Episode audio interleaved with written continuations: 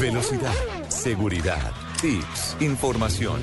Lo más reciente y relevante del mundo automotriz. Comienza en Blue Radio, Autos y Motos, con Ricardo Soler, Nelson Asensio y Luz Euse.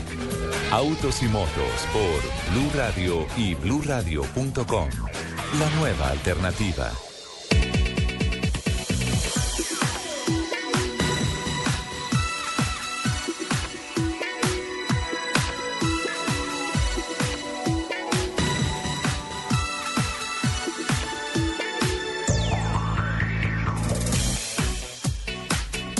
10 de la mañana, 8 minutos. ¿Qué tal amigos? Muy buenos días. A partir de este momento arranca Autos y Motos de Blue Radio, programa dedicado a la industria del automóvil, a la industria de las motos, a la competición, nuestros corredores colombianos en todas las pistas del mundo y obviamente todo lo que tiene que ver con esta apasionante industria que anda sobre ruedas. Joana Arenas es nuestra productora periodística, Alfredo Perdigón y Mauricio Triana están en la técnica sonora, nuestras communities. Hoy, Eliana Reintería, va a ser Eliana Reintería, arroba Eliana Reintería.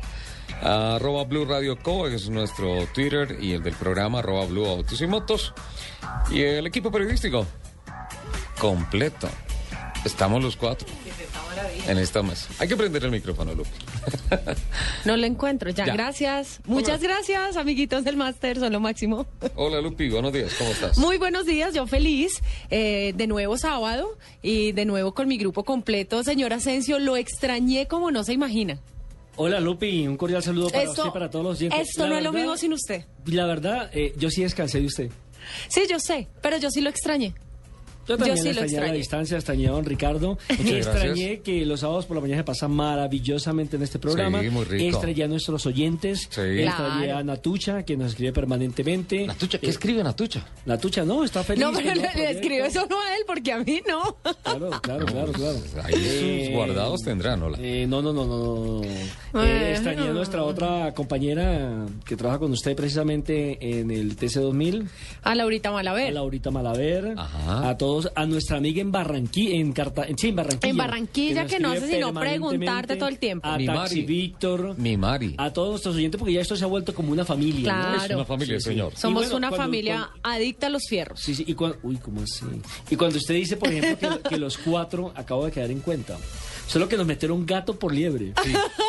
El equipo, ¿Contamos la historia? el equipo era tres, tres hombres Tres contra hombres una, y una mujer, mujer, y sí. ahora esto se puso 50-50. ¿Me deja contar la historia? Cuente la historia, Sí. porque la verdad, yo estoy que meto una demanda. Yo también. Todos. No, no voy a tolerar eso. Y, y lo, la ropita de Navidad que regalé, celestica y esas pintas y esos mamelucos y todas esas cosas, ya, voy a demandar. Sí. Porque resulta que aquí nos metieron el cuento de que no, que es que viene un bebé y que viene un niño y que se ¿Cómo llama se Lucas. llamar? Lucas, sí. Lucas, sí. Y resulta que ocho días atrás llega la mamá de Lucas, o sea, la señora Lupi, llorando que, ay, que estoy cambiando de médico porque es que el diagnóstico que dieron no era del todo preciso y resulta que el niño no es niño, que es niña. Entonces, Lucas ya no es Lucas, es Lucrecia. Ay, ¿qué tal, Es decir, pobrecita? engañaron a Lupi y a su señor esposo. Le metieron Sí, gato por sí, liebre. sí. Le prometieron bebé Se- y salió se- bebita. Se, chitió el molde. Lupi, no vuelva a decir eso, por favor. No vuelva a decir eso. Don Nelson, bienvenido. Merecidas vacaciones. Esta semana lo vi trabajando ya en Caracol Noticias, también lo vi, lo escuché en Blog Deportivo. Bien. Muchísimas gracias, con don mucha Ricardo. ¿no? hacías Eh, falta, digamos- hacías falta. Digamos que recargamos batería para todo lo que se nos viene este año, porque no solamente la actividad eh, del motor de todos los torneos, campeonatos que tenemos en el mundo, donde los pilotos nuestros están haciendo una maravillosa presentación, y mm, lo que se nos viene también la parte futbolística con aquello del Campeonato Mundial de De Brasil fútbol, 2014. sí. Hola. Eh, ya que hablan de familia, puedo, puedo 30 segunditos. No. Usted que es un especialista de fútbol, es que resulta que estoy preocupado por la preocupación de mi sobrino, de Carluchis. Es un fanático tremendo Sí. de Millonarios y esta semana escuché a Javier Hernández Bonet hablando cosas como complicadas de eh, la actual junta directiva de Millonarios, que qué pasa con el señor Juan Carlos Ortiz, que qué pasa que la plata que se ganó Millonarios van a tener que pagarla para subsanar los daños de Interbolsa y que trajeron ¿Cómo? a un y que trajeron a un brasileño que es como medio paquete, bueno, regular o malo y que ahora piensan en alguien de Camerún y que Millonarios este año nada. Pues lo cierto es que Millonarios tuvo que pagar más o menos 2 mil millones de pesos en indemnización ante la salida del cuerpo técnico encabezado por Hernán Torres y la salida del presidente Felipe Gaitán y por supuesto todos sus asistentes. Eso sumó más o menos 2 mil millones de pesos, más algo así como 3 mil y pico de millones de pesos que traían en pérdidas. Aparte de eso, este año la verdad es que los eh, socios no se han abonado como se esperaba. Apenas creo que van 4 mil personas que se han o que han comprado ya eh, el abono para la temporada 2014. Pero eso debe ser consecuencia de ese desastre administrativo. Exactamente, cuando el año pasado fueron algo así como 11 mil, entonces el déficit de millonarios, el saldo está en rojo más o menos en 10 mil millones de pesos. Aparte de eso, 7 millones de dólares. Sí, aparte de eso, en la cantidad de inconvenientes que hay por el tema de las acciones del señor Ortiz y demás, han traído a un brasileño que se llama Wesley López da Silva, viene del fútbol de Arabia Saudita, el Al Hilal, un equipo tradicional allí, pero hace un año que no juega, entonces no sabemos todavía Uh. la acti- Ah, la- el no, presente. está fregado. Eh, allí se ganaba 3 millones de dólares anuales. ¿Él? Él, entonces no sé cómo arregló Millonarios, si está quebrado. Y como para completar, anoche nos enteramos que viene Mbami, un eh, jugador camerunés que tiene buen fichaje, tiene 31 años, eh, ha hecho 38 partidos con la selección de los Leones Indomables y además fue campeón, ojo que tiene una buena hoja de vida, oro olímpico en los Juegos de Sydney 2000 y fue subcampeón de la Copa Confederaciones en el 2003. Además, eh, ha actuado en equipos eh, de la Liga Francesa 1, como por ejemplo el Paris Saint-Germain, usted sabe que quien va en Paris Saint-Germain es porque es un buen jugador, Sí. y el Olympique de Marsella, que pagó 3 millones de euros exactamente por él. Lo que quiere Ahí, decir que por ahí lo están llamando de millonarios para decirle No, además- además- pa- para quejarse. Bueno, entonces el, el, el tema pues no deja de ser preocupante, ¿no? Yo creo que he debido transmitirle otra cosa a Carluchis, pero bueno, fue, los hinchas de Millonarios tienen esa particularidad, que tienen una gran fe en su equipo y todo. ¿ah, no? Sí, sí, ellos. Yo, yo de fútbol no sé mucho, por eso cuando hablan de fútbol poco opino, pero, pero Pino. sí, lo, lo- Sí, Pino también trabaja con nosotros en el blog deportivo. Y él sí opina bastante. sí, me imagino. Sí. Pero sí, sí tengo muy claro que los hinchas de Millonarios sí son súper fieles a su equipo. Sí, claro, pero bueno. Sí, es que este es, un ojalá- tema, este es un tema que no tiene nada que ver ni con los hinchas ni con la parte deportiva del equipo, porque la gente o los hinchas que nos están escuchando No, pero es que- empiezan a atacarlo a uno que, ah, que está hablando mal de Millonarios. No estamos hablando mal, estamos hablando de lo que es noticia, No, lo que genera estamos preocupados, pero ahora yo sí digo una cosa, la platica que se gana el equipo, que se la metan al equipo, que se la metan a jugadores, que se la metan a, ¿cómo llaman? Al plantel. ¿Cómo llaman? Sí, al plantel, a los jugadores. Extraño la época de millonarios de Juan Gilberto Funes, de Miguel Ángel eh, Prince, de Pedro Alberto Vivalda. Que en paz descanse. eh, um, Se le tiró un tren ay, y se suicidó Se suicidó, sí. en Argentina. Eh, Marcelo Troviani, estuvo Marcelo también. Troviani, selección Sí. argentina en el 86. Bantuín, Eh, de El Guajiro, Arnoldo Arnoldo Iguarán. Iguarán, que ahora tiene unas escuelitas de fútbol aquí en la capital de la República y viene trabajando en el Cerrejón. Del Pájaro Suárez. Eh, Juárez vive en Cartagena, es eh, director técnico de las divisiones inferiores del equipo de la Heroica. De El Búfalo de San Luis, que ya está en el cielo. Él murió también, sí. Un problema Pro- cardíaco. Problemas cardíacos. Incluso el estadio de San Luis se llama Juan Gilberto Funes. Allí en San Luis, en eh, Argentina. Donde acaba de ganar acaba de Nairo Moreno. eh, da- eh, Nairo Nairo Quintana, perdón. Eh, y acaba de ganar el Tour de, de San Luis. El Tour de San Luis. Bueno, ya, era el capítulo de fútbol y todo eso. Yo quería preguntar, porque, pues, yo- ¿qué le digo a Carluches? Que siga preocupado, porque está complicado, ¿no? Ahora, puede que los eh, resultados deportivos sean maravillosos en este semestre. Ojalá por la hinchada de millonarios. Ojalá por el fútbol de la capital. Pero, ¿y el técnico que, Que, que, que, que ya hay cuatro equipos en Bogotá, ¿no? Sí, claro. Claro. eso- eh, eso- eso- Están Santa Fe, están Millonarios, está La Equidad y está Fortaleza. Fortaleza Fútbol Club. ¿Cuándo se imaginaron? Y, cuatro y medio, porque realmente el Boyacá chico nació en Bogotá. Sí, ¿no? Y clasificó, o sea, el ascenso se lo ganó en Bogotá. En Bogotá, exactamente. Pero Pimentel se lo llevó para Boyacá porque la Lotería de Boyacá le puso unos pesitos Es interesantes. correcto. Entonces se dentunó. Bueno, ¿carros? Gracias, sí. no. Autos, motos. Es que le decía, seguimos hablando de fútbol porque el tema que viene es. Arrancaron los altos costos de la gasolina este año, le cuento. Anunció el gobierno que a partir de este fin de semana se incrementa el costo de la gasolina en 85 pesos. Venga, me El- repite. O sea, hace como como por como por los días de que pasó lo de los, los inocentes, como Sí. al- como el último programa que tuvimos de diciembre, el primero de que usted enero. tuvo un ataque de risa acá. ¿Por qué fue? porque el precio de la gasolina se iba a mantener congelado. es cierto. Ya no más, no más risas. No.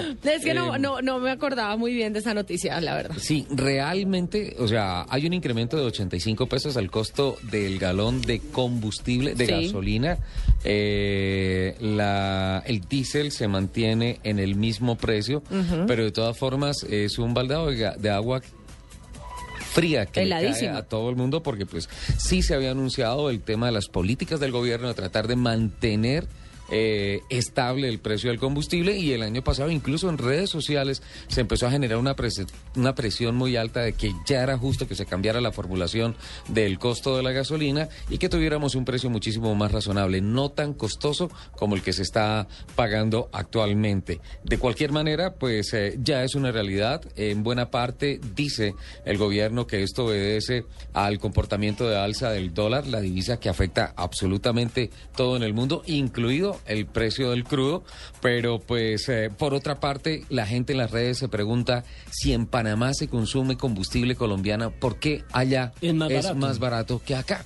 ¿Por qué nosotros tenemos es que, que, pagar un eh, combustible tan costoso? Esa respuesta la vamos a tener dentro de ocho días porque voy a traer el especialista en la definición del costo de la gasolina y las políticas del combustible en Colombia. Es que el crudo nos tiene cocinados a todos. Está muy buena esa frase, Nelson. El crudo nos tiene cocinado. Sí, y nos tiene fritos. El crudo nos- tiene refritos eh, exactamente. porque ya hay que pagar 85 pesos más. Si no alcanzó a tanquear el 85. cucurucho, Ah, ahora, el ahora, cucaracho. ahora, usted que es un especialista en el tema El, de- de- cucaracho de- anda con el olor. sí, me imagino. Me Anda imagino. Eh, anda le, le quería hacer una pregunta. ¿Es cierto que es Señor. más fácil o que le rinde a uno más? Si uno, por ejemplo, no dice, eh, un ejemplo, eh, écheme 150 mil potes de gasolina, sino que le dice, no, écheme 9 galones, ¿que le rinde a uno más? No, No, es igual, ¿no? sí. Es que me han dicho, por eso pregunto, que en algunas estaciones de servicio, en algunas bombas, eh, resulta más beneficioso llenar el tanque por galones y no por pesos. Porque le ponen ahí su, No, su trampita no sé. al... al- al- No, No sí, eso está, creo. sin- no, eso está sincronizado y pues obviamente eso No creo que esté tan sincronizado. Está porque casos se han sincronizado. visto donde le echan uno menos gasolina. O sea, las verificaciones, las verificaciones, o sea, lo que sí tiene una afectación es el tema de la densidad. La hora en la que La se hora, tanquea. sí. Está certificado que tanquear muy temprano en la mañana te va a rendir un poquito más porque la gasolina tiene una densidad diferente. Claro, no hay tanto vapor dentro del tanque. de por, igual ejemplo, por manera, ejemplo, e- ese- esa recomendación no le sirve a Lupe porque siempre llega tarde. Para madrugar a tanquear debe ser ¿Perdón? difícil. don Nelson, por favor. Don Yo Nelson, siempre favor. llego Ahora, temprano es que a yo trabajar. que le invitaron a, a- a manejar un Ferrari. Ay, ya supérelo, no señor. Asensio, No supérelo. ¿Un Ferrari? Un Ferrari. A manejar un Supérelo. ¿Usted se imagina ese lujo que uno se puede Por dar de Dios. montarse en un Ferrari? No, Y puede llegó. ser. Uno Se quedó dormido. Llega un día antes al escenario. Claro. Es más, llevo una carpa y me acuesto al lado De una vez. Señor, usted ni, si- usted ni siquiera va a los planes que uno le invita. Usted se perdió una semana de aventuras extremas. Tampoco llegó. Ah, pero Entonces, no me dieron el permiso, que es una cosa Entonces- diferente. Acaba de llegar de Brasil. creo. sí. Sí, otra cosa, el tema de la tanqueada eh, tampoco sirve mucho por aquello de la recirculación de gases y los sistemas que tienen en estos momentos los carros del canister para tratar de capturar los gases que tienen partículas de combustible y volverlos combustible y volverlos a meter al múltiple de admisión del motor. El tema de eso de estar parqueando, perdón, tanqueando cada dos días, ¿me le echa 20 mil? ¿Me le echa 10 mil? Eso no sirve. Sí, claro, eso no rinde. tanto el tanque, eso no sirve. Eso es un solo Entonces, golpe. Sí, claro, entonces coja los 20, 50, 80, 100 y haga una sola tanqueada. Es muchísimo mejor. No Ah, ahora, varía tanto mucho el, el estar rotando uno eh, bombas de gasolina. Es que partimos de un principio, don Nelson. Las estaciones de servicio que están funcionando están controladas. Y esa, ese control implica una medida exacta de eh, tanto precio como la cantidad de sí, claro, si, si la bomba está bien sincronizada y con toda la revisión que le tienen que hacer, tiene que dar lo mismo que lo tanquee en pesos o que lo tanquee en En galones. galones. Tiene que ser. Tiene que ser. Debe ser algún mito urbano, alguna impresión, alguna cosa. Sí, es lo mismo, es lo mismo ese mito que si usted mueve el carro, pues le va a caer más gasolina. ¿Y para qué? Si eso tiene una medida exacta. Pero hay- Sí. incluso esta semana que estaba tanqueando, veo un señor ahí boleando el carro y yo decía, ¿para qué lo bolea, señor? Si no, le va a caber la misma gasolina. Exacto. Claro, el, Además, tanque, el tanque tiene una capacidad máxima. Sí. Además, siempre hemos dicho que uno, la tanqueada ideal es cuando la pistola Se dispara, dispara. no tiene que y, echarla más. y- y no rebotarlo porque no le deja respiración, por llamarlo de alguna forma, al tanque. Claro que que sí. un pequeño espacio para los gases y demás. Y le tengo también otra noticia. Y yo le tengo un saludo para una mujer muy especial. ¿Cuál No es la noticia? Sí. Usted ¿Me siempre con bien saludo? Por favor, primero las a la damas. re bellísima y siempre admirada. ¡Lupi! Ella Pero es que- los momentos. Pero es que me toca así, porque si no, ¿qué? No, porque ya estamos dos contra dos. O sea, ya equilibró las cargas. Está Lucrecia y está la Lupi. Ay, no re le diga así. bellísima, siempre admirada, siempre idolatrada, repiloto, Manuela Vázquez. Recibió ayer de manos del presidente de la República un premio especial, siendo destacada como una, siendo galardonada como una de las 100 colombianos destacados en el exterior en 2013. Buenísimo. Manuela Vázquez, un aplauso para Manu, felicitaciones, merece eso y muchísimo más. Es una mujer de la casa y Dios quiera que siga por ese espectacular camino de ascenso y todo lo que está haciendo. Eh, le- No, no, es que además las mujeres, eh, mire, están haciendo en este momento eh, pruebas en, en territorio, usted que va próximamente para Estados Unidos, Sí. en Miami, donde se dice que muy pronto podría, podría eh, llegar una mujer a la Fórmula 1. Pues, es que de eso se ha hablado muchas veces. y- y la americana, la niña está linda. Danica Patrick. La que usted conoció como de 8 años, no, de 14. de 14 años, Sí. eh, podrías llegar a la Fórmula ya 1. no, ¿Ya no? ya no, ya se fue para los Stock Cars. Era como la gente que decía que después de NASCAR Montoya volvía a Fórmula 1. Nah, ese cuento no. No, para nada. Danica Patrick, en principio, cuando estaba corriendo el campeonato Indy, estaba muy bien. Hubo algunos acercamientos, se habló con Ron Dennis, se habló con la escudería McLaren, pero no, no, definitivamente no. Para Indy estuvo bien, se ganó el Twin Ring Motegi, es la primera mujer que en la historia del automovilismo mundial gana una carrera profesional de automovilismo de alto performance, pero llegar allí a la Fórmula 1 hoy por O sea, hoy, ¿usted no lo ve en la, en la próxima década? en estos años, o sea, es que tendría que revisar en las categorías de formación, pero, pero no, no, son muchas, ¿no? No. Pero, pero la, la mujer es mucho más arriesgada pero muchas veces. podría ser ah, Creo que está en proceso, llama a Lucrecia. Se llama María José. Ah, María José. a Lucrecia, pero en los próximos 10 años Lucrecia no llega. No, no alcanzan. Llega al Estamos coche. en los próximos 25 años. Sí.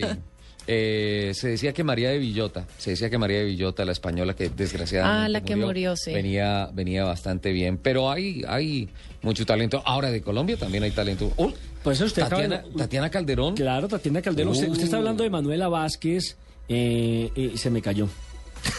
Así de sencillo. ¿Se le cayó Manuela? Se me cayó, no, no, Tatiana. la llamada. Tatiana, Tatiana. Tatiana, Tatiana. Tatiana. Porque vamos a hablar de Tatiana también. Pero Sí. antes de que regrese Tatiana, le quiero decir que por fin un señor por allá de Santander, ¿se acuerda que había colocado una tutela con el tema de la sustitución de licencias y demás? No, sustitución, no, renovación. Renovación. Renovación. Sí. Re- eh, sustitución de pases ahora va a ser gratuito. La sustitución de pases. La renovación y la Ah, sí, perdón. recategorización no. Sustitución. Sí. O sea, si a mí el gobierno, yo tengo mi licencia que está vigente, ¿sí? Y finalmente eso fue un fallo De la- ante una del tutela Consejo de Estado. en... No, pero arrancó en el Socorro. Sí, claro, aquí tengo la resolución. Ya le digo a cómo se favor, llama el señor. eh, la en Girón, Santander. En. Girón. Sí. La sentencia dice que San Juan de Girón. si uno tiene el documento vigente y el gobierno le obliga a cambiarlo, el costo de esa gestión es del gobierno. Luis Carlos Cáceres Suárez fue el Ajá. señor que colocó esa tutela en San Juan de Girón Sí. y el gobierno la estudió y le dio la razón. Es decir, lo que acaba de, de acotar Ricardo. El cambio de licencia no se da por vencimiento de la suya, sino porque el gobierno implementó nuevas eh, medidas. Entonces ahí tiene que ser gratuito. Otra cosa es cuando a usted se le vence el documento. Ajá. Sí, claro. Entonces, La renovación sí es costo de uno. Sí, dice, al hacer la distinción entre renovación, recategorización y sustitución, el alto tribunal aclaró que como en el último caso se trata del cambio del plástico por otro ante la decisión del Estado de modificar las condiciones técnicas y de seguridad de la licencia actual y vigente, no debe generar costo al usuario. Pero si usted va a hacer los exámenes médicos, eso sí tienes que pagarlos. Lo que pasa es que y nunca... si debes comparendos para hacer la actualización Tiene del que pagarlos. tienes que pagarlo, Ah, tienes que ahora, al día. ahora, hay un inconveniente y es que, eh, por ejemplo, en Bogotá existe un precio determinado para los exámenes médicos, en Cartagena, por ejemplo, otro precio. Sí. Y esa no la entiendo, si son los mismos exámenes.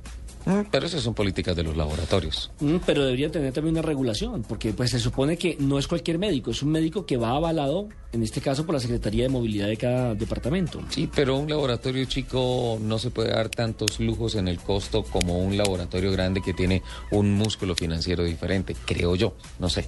Pero que si estoy abogando por el diablo. Sí, no sé. más o menos. Venga, volvamos a Tatiana Calderón.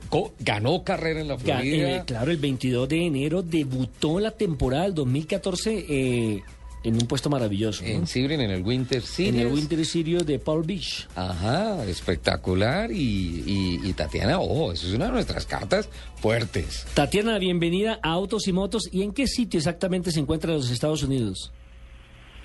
Hola Ricardo Lenson, eh, estoy eh, pues ahorita en la Florida, estoy en Miami que tenemos hoy día de descanso y, y ya mañana empezamos con toda la preparación para la carrera que viene esta semana. ¿Cómo le gusta que le digan Tati, Tata, Tatún, Meni? ¿Qué es eso, Nelson?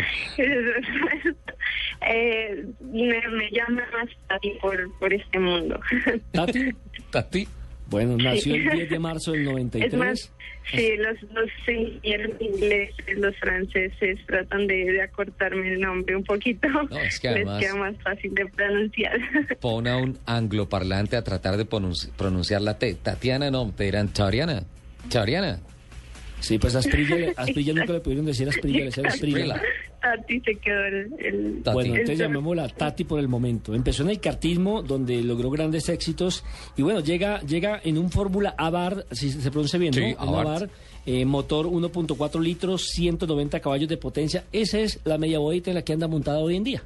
Tatiana Calderón, una pilotaza que se ha formado, ha corrido las seis horas de Bogotá, corre el CN, el Campeonato Nacional de Automovilismo, el CNA. eh, obviamente toda la familia le sigue, la hermana también corre, la apoya y todo eso. Eh, todo Colombia está empujando ese proyecto, Tatiana, todos estamos contigo. Eh, estas carreras de Winter Series, empezando el año, obedecen a qué parte de, su plan de competición para 2014? Sí, la verdad es que pues eh, ahora que cae invierno en Europa es muy difícil estar rodando, entonces la temporada empieza como en mayo. Eh, entonces son muchos meses sin, sin hacer nada y por eso decidimos hacer este Winter Series, que es organizado por por Ferrari, por la Academia de Pilotos. Sí. Eh, aquí están pues sus tres pilotos de, de la cantera de Ferrari y, y muchos otros pilotos con los que he competido en Europa en la Fórmula 3. Entonces, pues eh, el nivel es muy bueno y una muy buena preparación para para el 2014 en, en Europa. Y pues estás además en, en los ojos de, de los de la Academia Ferrari, entonces es eh, pues era un muy buen, era muy atractivo y por eso decidimos eh, venir aquí a, a estas cuatro carreras que hay en la Florida que se terminan el 20 de febrero. ¿En qué circuitos están? Eh, ¿Ya arrancó en Sebring? ¿Ya tuvo victoria? ¿Todas van a ser en Sebring? Eh, fue, la primera fue Sebring, eh, esta próxima semana es en Palm Beach Ajá. y después hay carreras en Homestead en dos digamos en dos configuraciones distintas que Oval- tiene que tiene Homestead. ¿Óvalo y circuito mixto o, o solamente circuito el interno? Vamos a hacer el interno completo y después un pedazo del interno y un pedazo del óvalo. Entonces no alcanzamos a hacer el óvalo completo, pero pero sí un pedacito. Eh, lo que pasa es que para, para fórmulas el tema de Homestead es muy complicado y qué pena meterme en tecnicismos.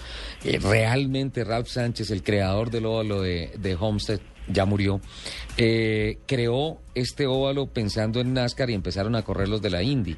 Y se acomodó muy bien a Indy y No, afectó, afectó el tema de NASCAR porque era solamente óvalo. El tema lo cambiaron, cambiaron los peraltes, cambiaron las características del óvalo para que fuera NASCAR y de hecho NASCAR empezó a hacer con las series nacionales, con la Spring Cup, con la Nationwide y con la división de camionetas la final de la temporada en Homestead. Por tanto, el, el óvalo completo para monoplazas como los que usted maneja técnicamente no, no, no, no va del todo bien, Tatiana. Sí, creo que entonces tiene toda la razón, no sería no sería ideal y por eso hacemos solo solo un pedazo, digamos, una curva del o dos si la partimos en dos del óvalo y, y seguimos por por la parte que, que sí es el infield para, para los fórmulas. ¿Usted sabe, don Ricardo, quién es Luca Baldisseri? Claro, es uno de los pescatalentos de la escudería. Nada más y nada menos que la Ferrari Driver Val- Lu- Academy. Luca Baldicieri. Baldisseri. Ujú. Bueno, le cuento que ha dicho exactamente en Fox Sport lo siguiente Tatiana Calderón. Dice, debo decir que Tatiana está casi que impresionándome. Ella lo ha hecho muy, pero muy bien. Gradualmente de las primeras pruebas en Homestead. ¿En qué? En Homestead. Homestead, en Sebrín. Ha partido muy bien porque tuvo, aunque tuvo un problema técnico en la primera carrera y esta le ha ayudado para madurar y en la carrera siguiente sin cometer un solo error y se ha mantenido adelante de principio a fin. Y que lo diga ¿Eso un lo dijo Luca? Eso dijo Luca. Wow. Oye, qué honor, Tatiana, que Luca esté diciendo esas cosas.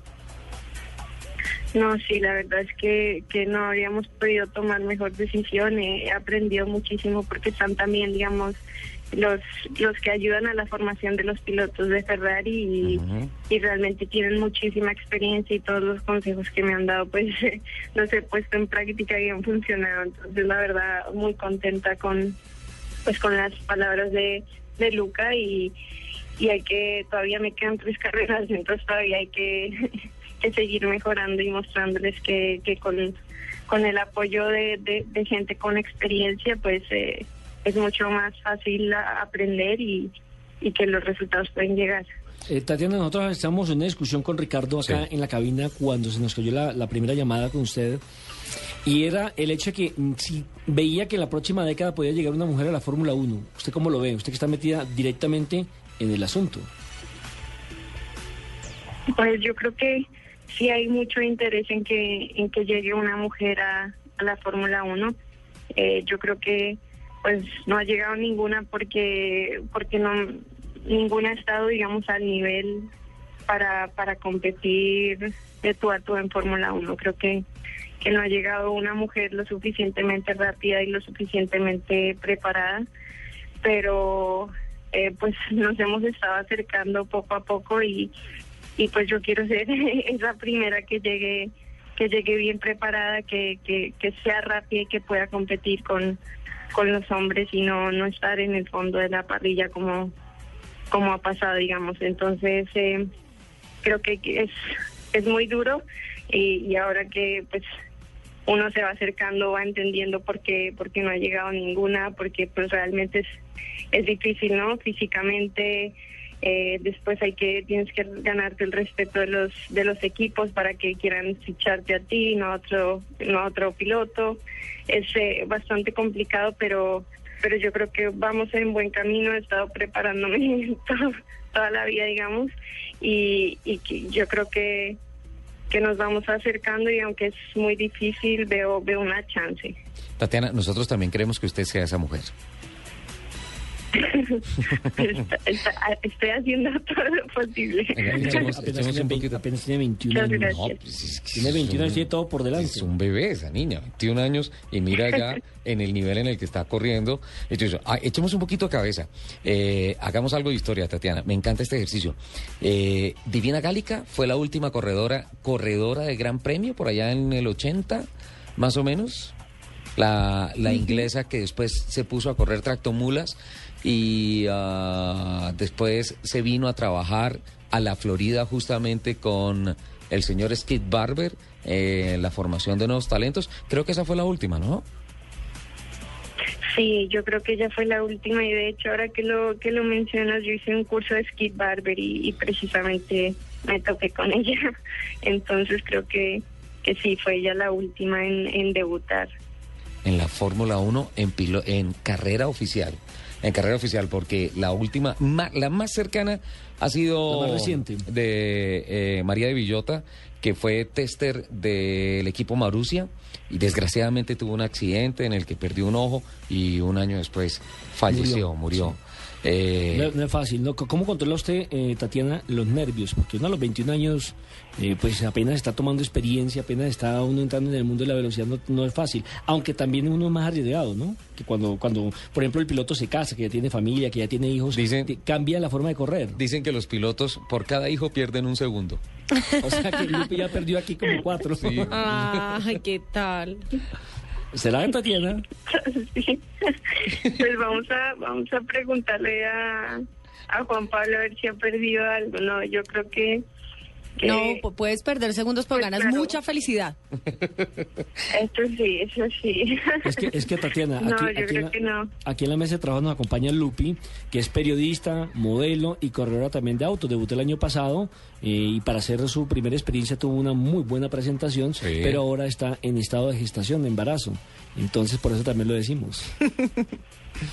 Así es de que se la presento, Tatiana. Tati, felicitaciones pues, por pues. todo lo que estás logrando. No, muchísimas gracias, de verdad que, que, que es duro, pero, pero con el apoyo de, todos ustedes eh, se hace más fácil todo. Tatiana, el Winter Series se está haciendo en la Florida, pero es preparación para 2014. Este año, a lo largo del año, ¿en qué categoría la vamos a tener? Pues todavía, todavía no lo sé. Estaba tratando de, yo hice la Fórmula 3 europea el año pasado. Sí. Eh, estoy tratando de, de repetir, digamos, porque claro, el segundo año siempre, siempre es mucho mejor, pero no hemos encontrado, eh, digamos que, que tienes que estar en los dos mejores equipos para, para, Para- poder para estar disputar. Teniendo opción de ir al podio. Exactamente. Exactamente. Entonces, eh, pues uno de esos equipos ya está completo, eh, no hay no hay cupos y, y en el otro hay uno que estoy estoy ahí tratando de, de conseguirlo, pero no no está muy claro todavía. Entonces, si no si no nos sale eso, creo que de pronto haría la GP3 que corre los mismos fines de semana en Europa que, que la Fórmula 1 eh, también con un con un equipo de punta. Entonces estamos ahí viendo viendo qué pasa en estas semanas. A ver si se nos abre el cupo en la Fórmula 3 Uy, Tatiana, eso es una noticia monumental porque correr la GP3 significa ir GP3, GP2 y Fórmula 1 a muchísimos circuitos. Y ahí están obviamente los empresarios, los hombres del maletín, de la pluma y el contrato listo para, para decir, ven, eh, esta niña está bien, esta niña viene corriendo bien, vamos a darle un test en GP2, vamos a mirar el tema del presupuesto y vamos a ver cómo la llevamos allá, pero, pero me parece espectacular. Y tiene sus fans. Mira, aquí nos está escribiendo eh, Enrique Haddad Bechara desde Barranquilla No. diciendo, qué bien que hagan estas entrevistas que muestran a mujeres valientes, valiosas, éxitos para Tatiana y que logre llegar a la F1. Mire, cuando llegue a la Fórmula 1, el concierto de celebración lo hacemos con Coco Haddad y ah, listo. A propósito, Y yo lo a, presento. a propósito de Coco, acaba de firmar con Sony. ¿Acaba de qué? De firmar con Sony. Uh, Eh, para nuestros oyentes que nos están escuchando, Coco él es una cantante que a los 15 años ya tiene 32 composiciones en inglés, acaba de grabar en Los Ángeles. Sony acaba de grabarle es la primera cantante eh, latina eh, que lo va a hacer en inglés solamente. qué bien. La próxima Shakira. La- la- el reemplazo, aunque ya no le gusta que le digan es el reemplazo de Shakira. Sí, no, ella es Coco. Ella es Coco. Sí, sí, que cuando digo, la próxima Shakira es por el volumen mire de- que son amantes de la velocidad, por eso le están mandando un cordial saludo a Tatiana Calderón, que en este momento está eh, en esta entrevista con Blue Radio desde Miami. Tatiana, eh, me encanta esa idea de la GP3. Son palabras mayores. O sea, eso es meterse en el mini mundial de Fórmula 1. Ni más ni menos. Pero no tengo la más ni- mínima duda que usted tiene el talento y la disposición, la capacidad mental, la velocidad para estar ahí. Bueno. Muchas gracias, Ricardo. Estaré, estaré tratando de, de darles noticias a todos a ver que si, si se nos da todo como queremos.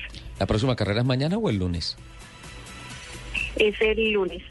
El lunes. bueno. El- Tatiana, ¿quién fue el irresponsable que la metió en el mundo del automovilismo? Porque usted es una niña todavía. Ojo, ojo que don Alberto, don no, pero le- me deja contar su ¿Me- historia, me, me Tatiana. camisa de once varas? Sí, no, me deja contar su historia para que no haya problemas allá con don Alberto. y todas esas cosas. Don Alberto es el papá, ¿sí? Y Tatiana pues, es un hombre completamente apasionado por los deportes a motor, por la competición, por todo eso. Y pues imagínate, tiene a Tatiana, ¿sí? ¿Cómo es? Y Paula es la hermana.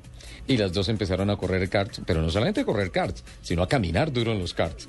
Y entonces Tatiana da el salto a los carros y empieza a irle bien en los carros y un día hablan en la casa, "Ah, estaban en la casa hablando y entonces Alberto le dice, bueno, eh, eh, mi niña, mi bebé, mi amor, eh, ya estás terminando el Mi colegio. pechocha. Hay que pensar en el futuro. Eh, ¿Tú estudiarías eh, medicina? ¿Estudiarías abogacía? ¿Qué estudiarías? Y le dice Tatiana, papá, yo quiero ser corredora profesional de autos. Lo mató. Y Alberto le dice, ¿cómo así? Sí, estoy hablando en serio y esa va a ser mi carrera y se lo voy a demostrar. Entonces Alberto partió de un principio de decir, listo, si eso es lo que quiere ella, vamos a apoyarla a ver si tiene talento. Y empieza esta china a correr por fuera y a ganar carreras y a meter récords de velocidad y a tener conceptos como los de Luca eh, Baldicieri. Entonces, pues obviamente Alberto y dijo, mi hija es una profesional de esto y hay que apoyarla. ¿Metí la pata, Tatiana, o así es la historia?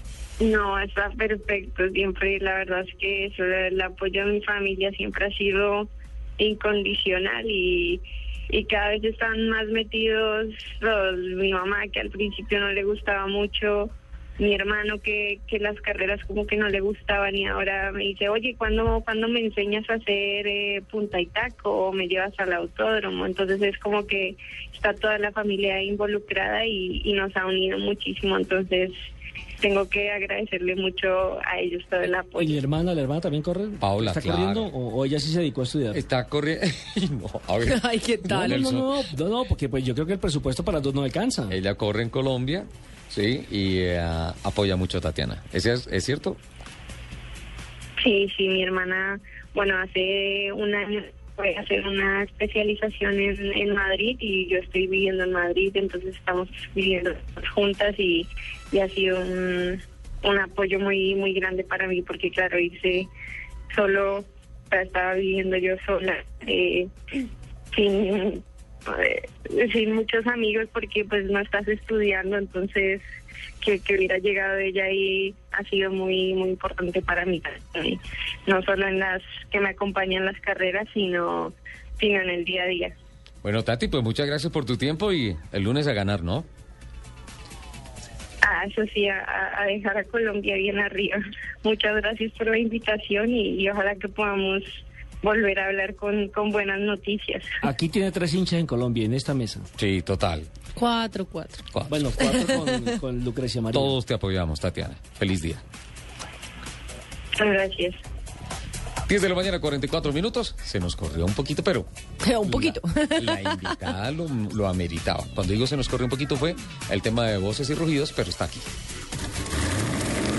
Voces y rugidos en autos y motos de Blue Radio. Voces y rugidos. Los principales fabricantes japoneses de automóviles, Toyota, Nissan, Honda, Mazda, Mitsubishi y Fuji Heavy Industries, cerraron 2013 con cifras positivas de producción en las plantas que poseen en todo el mundo. Toyota produjo 10.11 millones de unidades, Nissan fabricó 4.95 millones de vehículos, Honda 4.29 millones, Mazda 1.26 millones y Mitsubishi 1.23 millones de unidades en el año pasado. Japón crece en producción de carros. Toyota ha ordenado a sus concesionarios en Estados Unidos que dejen de vender los vehículos de modelos Avalon, Avalon híbrido, Camry. Camry híbrido, Corolla, Siena, Tacoma y Tundra por problemas con los asientos que no están producidos con el material exigido por las autoridades americanas. La medida afecta a unas 36 mil unidades de los modelos 2013 y 2014. Mazda Motor Corporation recibió en Japón el reconocimiento del Gran Premio a la Conservación de la Energía de manos del ministro de Economía, Comercio e Industria, mientras que el sistema de pintura Aguatesh ha sido galardonado con el premio del director general de la Agencia de Recursos Naturales y Energía, la tecnología Sky Active de motorización y Aquatesh de la pintura de carros han sido desarrolladas por Mazda. El grupo Fiat Chrysler ha confirmado que abandona Italia y que ahora, bajo su nuevo nombre, Fiat Chrysler Automóviles FCA, tendrá su sede legal en Holanda y su sede fiscal en el Reino Unido. Todas las actividades de Fiat continuarán su misión, incluidas las estructuras en Italia y en el resto del mundo, y no habrá impacto alguno sobre el número de trabajadores. Nissan, el segundo fabricante japonés de vehículos, dio a conocer sus cifras de 2013, cuando sus ventas globales totalizaron 5.102.979 unidades, aumentando así el 3.3% en comparación con el 2012 y estableciendo un récord histórico para este año. En los mercados de Japón, Estados Unidos, China y México, Nissan registró sus mejores récords en ventas.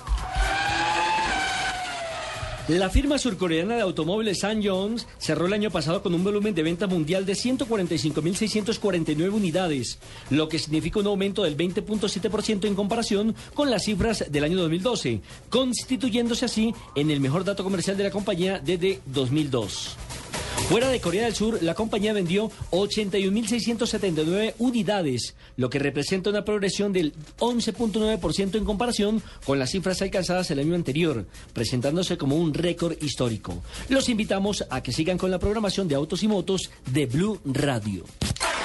Diners Club lo invita cada domingo a escuchar Mundo Blue y a recorrer un mundo de privilegios, donde podrá conocer, aprender, divertirse e informarse con Vanessa de la Torre gobierno de Colombia. y Dora A Glotman. propósito de eso, usted ha colaborado. Conozca más privilegios en mundodinersclub.com. Escuchas Autos y Motos por Blue Radio y bluradio.com.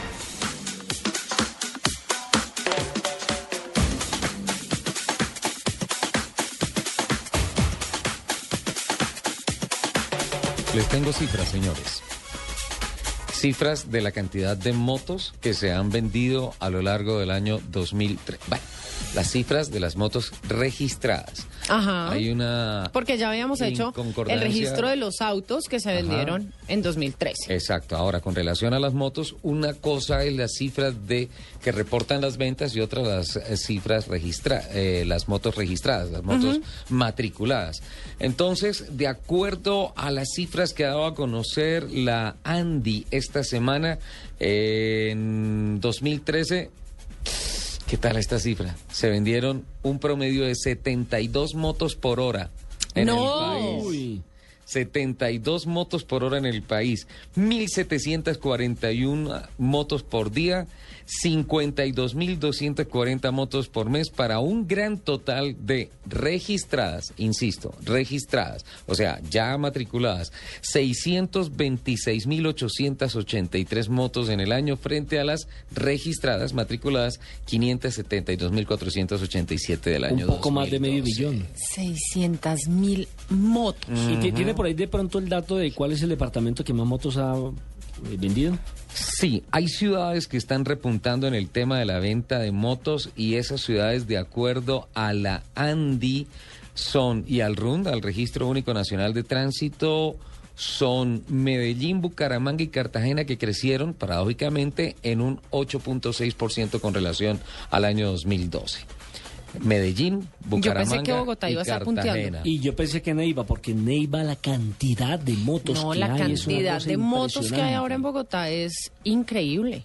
Sí. Y seguimos con el mismo inconveniente. Por ejemplo, en la ciudad de Neiva me impresionó mucho, eh, y eso ya lo habíamos tocado en el tema, eh, de que los motociclistas se, eh, se atraviesan por todos lados. Ellos no conducen en, en en, eh, hacia adelante en línea recta, El sino zigzag- diagonal. Zigzag está prohibido. diagonal señor. para poder Sí. meter el zigzag entre los automóviles. Y lo segundo, un problema que detecté en estas vacaciones en la ciudad de Neiva y es el hecho de que los eh, buses de transporte público no están respetando los semáforos. No. Abruptamente se vuelan los semáforos irresponsablemente. ¿En Neiva? En Neiva. No, todo el mundo. irresponsablemente. Pero una cosa ¿Se acuerda irresponsable. que le presentamos el reporte a nuestros oyentes Sí, de que señor. habíamos hecho un recorrido en Neiva Sí. y yo tuve la el placer de llevar en eh, mi automóvil a una de las autoridades de la ciudad y eh, cuando iba pasando por un semáforo en verde pasé normal a la velocidad normal y esta señora pega un grito en la camioneta y me dice cuidado cuidado le ¿qué pasó? ¿qué hice? Se pasó en verde y le digo, pues claro en verde es para Pues uno- claro, es que verde es para seguir. Dice, no, es que los que vienen del otro lado están en rojo y ellos de todas formas pasan. Y en un semáforo que estaba en rojo llegué y paré y detrás se me pararon como cinco carros y empezaron a echarme pito para que me volara el semáforo. Ese tema de Neiva, sin embargo, también también hubo un compromiso aquí en Autos y Motos de que se iba a empezar a trabajar, ¿se acuerda? Con la Secretaría Sí. de Movilidad, Sí. con relación al tema de la cultura ciudadana y a mejorar Sí. un poquito este tema. Y también eh, un tema un poquito al margen que generó controversia era decirle a las niñas que salen... eh, que mini- no se pongan minifaldas para montar en moto. Minifaldita. Y, pues uno entiende que nadie va a hacer mucho, pero es un factor de distracción grandísimo. Claro, Pero están tam- generando pero- pero- accidentes. pero no, yo, yo no, yo estoy en desacuerdo con ustedes. Porque me parece que la responsabilidad social es de quien va manejando, no de la que pone la minifalda. Sí, claro, total. O sea, eh, eh, porque nos vamos a meter en un problema estilo el del restaurante por de Chía. Si Ay, hablamos no. de la mini. No, mejor no, no, no. no, No, metamos no en camisa de Andrés. 11 varas. Eh. Sí. No nos metamos en camisa de 11 varas. Yo creo que la responsabilidad es de quien va conduciendo, que tiene que saber que está concentrado, que hay una responsabilidad social, que hay una responsabilidad civil y demás, y no estar distrayéndose. Yo sé que es niña muy linda. Para muestra un botón, aquí tengo una Wilencia al lado. Ay, gracias. Ah, no, yo no soy Williams. No, pero también es linda, pero, pero también es linda. Sí. Pero uno tiene que saber que cuando va conduciendo tiene que moto. tener... Bacana su moto. Oiga, hablando de campañas de conciencia ciudadana, yo Sí. quiero revivir una campaña que había Sí. iniciado hace algún tiempo. Sí. De por Dios, respeten las filas de los semáforos, de los Uy, trancones, de cuando los hay giros a la cruces. izquierda, hay doble fila ahora, hoy en día. Bueno, para Me- es- yo no sé la gente por qué es tan grosera. De- Pues si, la, si uno está haciendo fila, Van y se le meten hacia porque adelante se tiene que meter por otro lado. ya- Sí, para eso hay un carril, Sí, sí, sí. para hacer la fila, para Falta cruzar el semáforo. Para... No sean groseros, hagan la fila. O, es que, que hacer la o fila. es que usted llega a un banco a colarse en la fila. Es exactamente igual. Otro tema, en Medellín me dejó impresionada la cantidad de autos que hay. Carros. Sí, unos carros, unos trancones por la Guacatala no se puede eh, andar en Medellín. sí, sí. Impresionante la cantidad de carros que ya hay en la ciudad de Medellín y la cantidad de motocicletas. Y que no. Y crearon un puente nuevo cerca de la Guacatala, que no recuerdo cómo se llama el puente, y resulta que ese puente, claro, doble carril, y, te- y termina el carril, y a menos de una cuadra hay tres semáforos. Y a ese, Uf. a ese, a ese semáforo le llegan por la derecha, por la izquierda y por el centro. Entonces es una, un cuello El de botella taco. impresionante y que no saben cómo resolverlo a esta altura. Además, porque ahí empieza a subir hacia el, hacia el cerro. Medellín De- de- de- está a tiempo, está a tiempo de no escoger un alcalde que diga que no vías. Exactamente. y le remato en la ciudad de Ibagué, donde van a colocar el pico y placa diario. Sí. Es que imagínense que ni en Bogotá hay pico y placa diario y si lo van a poner en una ciudad como Ibagué a partir del 15 del mes de, el- del 15 de febrero. Son normas drásticas, Me parece demasiado drástica y sobre todo eh, cuando además quitaron una, una calle. ¿Usted supo lo que pasó en la Ah, carrera la volvieron tercera? peatón. La volvieron un- peatonal. Un, malecón muy bonito. Uh, pero, pero, pero por Dios, si no hay calles y, la- y- y las em- le echaron piedra y las lo colocaron peatonales, mataron la zona del centro. Yo iba a decir que me iba a pelear porque dije que era un malecón muy bonito. No, no, no, mataron la zona del centro, a tal punto que cuando fue el expresidente Uribe, cuando era en ese entonces era el primer mandatario del país, Sí. y terminó agarrado con el alcalde de esa época, porque creo que en lugar de invertir la plata en cemento y en piedra, debe haberle metido en arreglar las vías públicas. Claro. Mire, para terminar el tema de las motos, se proyectaba que en el año 2015 en Colombia hubiese rodando 4 millones de motos. A hoy hay 4 millones 700 mil motos rodando en el país. Llegó el momento del top 10. Perfecto. ¿El de ella o el mío? ¿Cuál de los dos? Cinco y No sé, cinco. mándelo ahí, el top 10. No es una, no son dos, no son tres, no son cuatro, ni cinco, seis, siete, ocho, nueve, diez. Sí, diez, sí. Este es el top 10 de Lupi en autos y motos. Desde la mañana Aquí- siga aquí ya tranquila, Lupi, estamos. respire, respire, respire. No le vas a pegar a Nelson. Hoy es su primer programa del año. No, yo sería yo dije, me incapaz. maltrata eh, mi, eh, extra micrófono, me Ayer- maltrata ah, al pero, pero no lo puede negar. Usted admitió que me extrañaba. Lupi, su top 10 es. Los carros de producción más futuristas. Nelson, su top 10. Eh, los 10 carros más caros que en este momento en el que andan los futbolistas. Entonces, en honor a las mujeres, vamos con su top 10, Nelson. El intro decía el top 10 de Lupi. Ah, bueno, arranque, Lupi. Bueno, arranquemos uno a uno. ¿Listo? Se me volvió Ah, esto el top hágale, 20. Lupi, hágale, hágale, hágale, fresca. En el puesto 10 está el Renault Avantime. Perdón, perdón, perdón. ¿El top 10 de qué es? Ay, no, señor. Eso le, eso le pasa por ponerse ahí a mediar. Los carros de producción más futuristas de la historia. Los carros de producción más, Más futuristas. Bueno, con foto y todo, ¿no es cierto? Primero. sí, señor. Es el... el Renault Avantime. Ajá. Se empezó a crear en el 2001.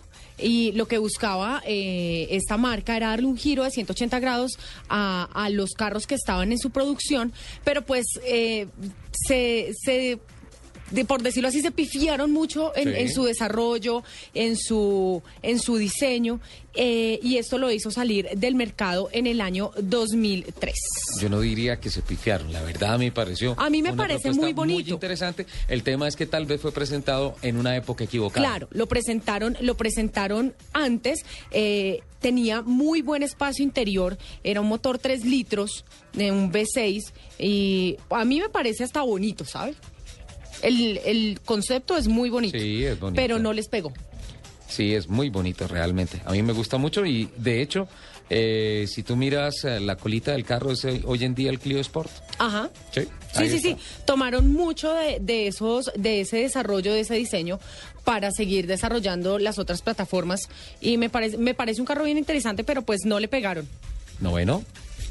El Lancia Stratus. El Stratos. Sí, señor. Sí, ¿por qué? Claro, eso, es- eso es una mezcla explosiva, pues tiene un gran diseño, eh, tiene un excelente motor, es un V6 de 2.4 litros de 280 caballos. Entonces, lo que hicieron era que querían desarrollar un carro futurista para ganar lo que en ese momento estaban desarrollando el- como campeonato mundial de rallies. Sí. Entonces, lo que querían era hacer 500 vehículos de venta al público, que era lo que les exigía la FIA, para homologarlo y poder competir en esta carrera. Lo hicieron y eh, fueron... eh, Ganaron eh, el- este campeonato mundial de rallies en el 74, el 75 y en el 76 Era con una este carro. Cuña perfecta. No, además, a mí me encanta. Sí, es divino. El Stratos. Me encanta. Es divino. Tiene una cola ese carro. Una cosa de locos. Sí, claro. Claro, además el diseño para estar lanzado en los 70s Absolutamente. era una cosa salida. Eso sí, como salido. la cola de locos. Sí, sí, total, eso era una cosa salida de contexto. Octavo. El McLaren P1. El P1. Sí, señor. Tiene, tiene, una, tiene una gran exigencia y es, un, es ser un digno sucesor del McLaren F1, que era considerado como de los mejores superdeportivos de la historia, y además salir a competir con dos grandes rivales, que era el Porsche 918 Spider y la Ferrari. Perdóname, cuando hablas del McLaren F1 estamos hablando del F1 GT. Sí, del señor, Carro de calle, del, ca- del del Gran carro de calle. Aquí estamos hablando de carros de calle.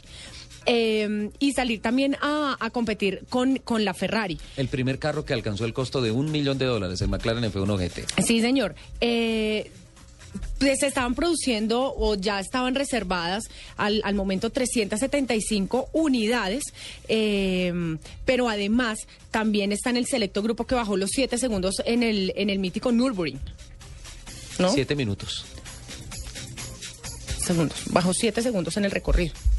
Ah, siete segundos por vuelta sobre Por el récord vigente. Sí, señor. Mm. Eh, eh, esta, este, este carro también se caracteriza porque tiene, tiene un motor, es uno eléctrico de 176 caballos, que además viene colaborando con el gran V8 que tiene, que sobrealimenta a 727 caballos que ya tiene con doble turbo. Ya están anunciando el P15 de McLaren, ¿no? Sí. Ojo con ese fierrito. Bueno, El vienen séptimo, cosas interesantes. El Aston Martin Lagonda.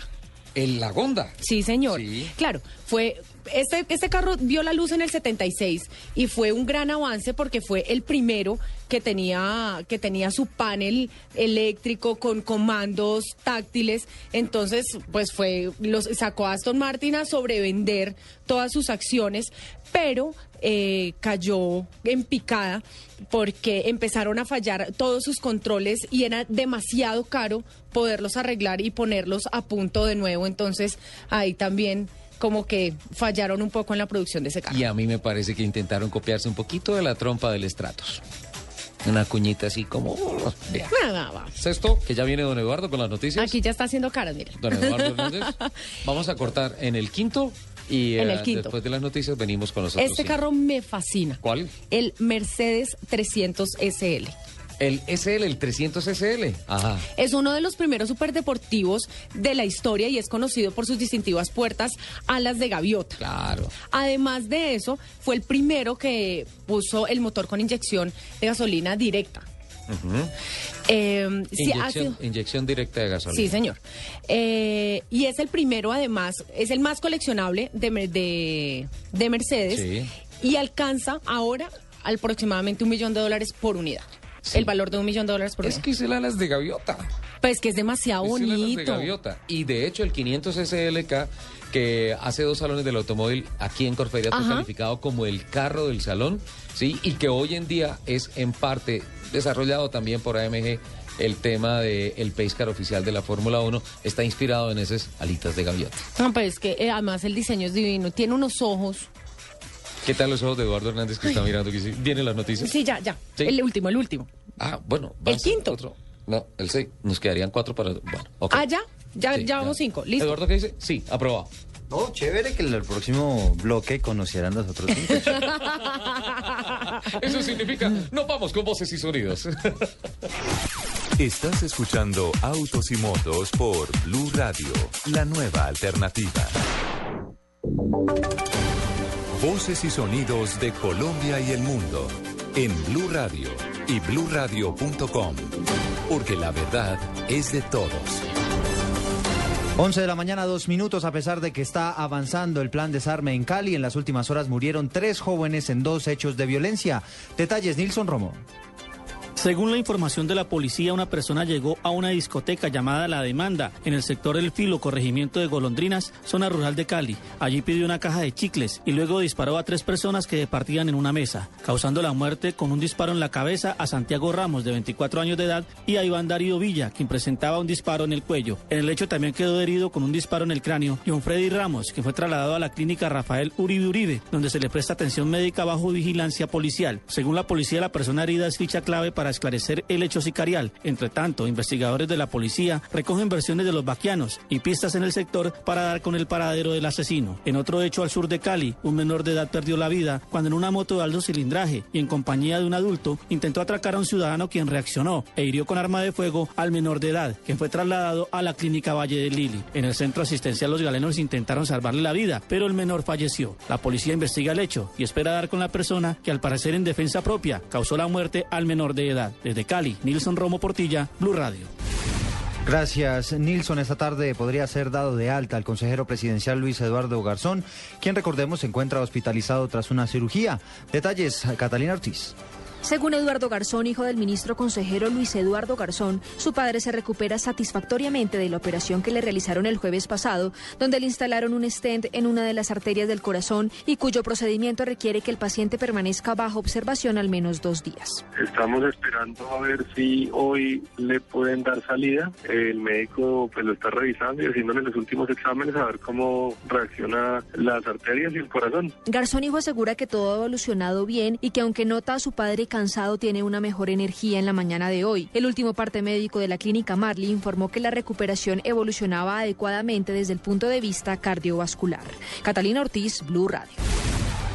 En algunos minutos va a llegar a Quibdó el director nacional de gestión de riesgo Carlos Iván Márquez para iniciar la atención de las 300 familias que resultaron damnificadas por el incendio que recordemos afectó más de 40 viviendas en la capital chocuana. Leonardo Montoya. Su segunda noche en albergues improvisados y otros donde vecinos han pasado los 300 damnificados del incendio en la capital chocuana. Los niños fueron repartidos en albergues infantiles y están a cargo del bienestar familiar. Mientras tanto, ya se inició con la entrega de las ayudas de emergencia que consisten en kits de cocina, de aseo, alimentación y colchones, así como sábanas y frazadas a estas personas. Hoy es esperado Carlos Iván Márquez, director general de gestión del riesgo a nivel nacional, quien pasará revista para ver cómo está siendo entregada la ayuda a los damnificados. En Quibdó, Leonardo Montoya Garcés, Blue Radio. La misión de observación electoral lanzó una alerta para ocho municipios antioqueños por presuntas irregularidades en la inscripción de cédulas de cara a las próximas elecciones. Lady Castrillón. El secretario de Gobierno de Antioquia, Santiago Londoño, aseguró que el gobierno departamental ya tiene identificados varios municipios en los que se están presentando un incremento en la inscripción del número de cédulas. Ha habido algunos incrementos en municipios del Valle de Aburrá, en algunos del occidente, algunos del Bajo Cauca, pero de todos modos estamos eh, con las instituciones electorales, las autoridades electorales revisando porque no necesariamente el incremento de inscripciones tenga que ver, repito, con un delito. Puede ser cambio de mesa dentro del municipio según la misión de observación electoral, hay movimientos políticos que estarían comprando votos para las elecciones al Congreso y a la presidencia de la República. Desde Medellín, Lady Castrillón, Blue Radio. Noticias contra reloj en Blue Radio.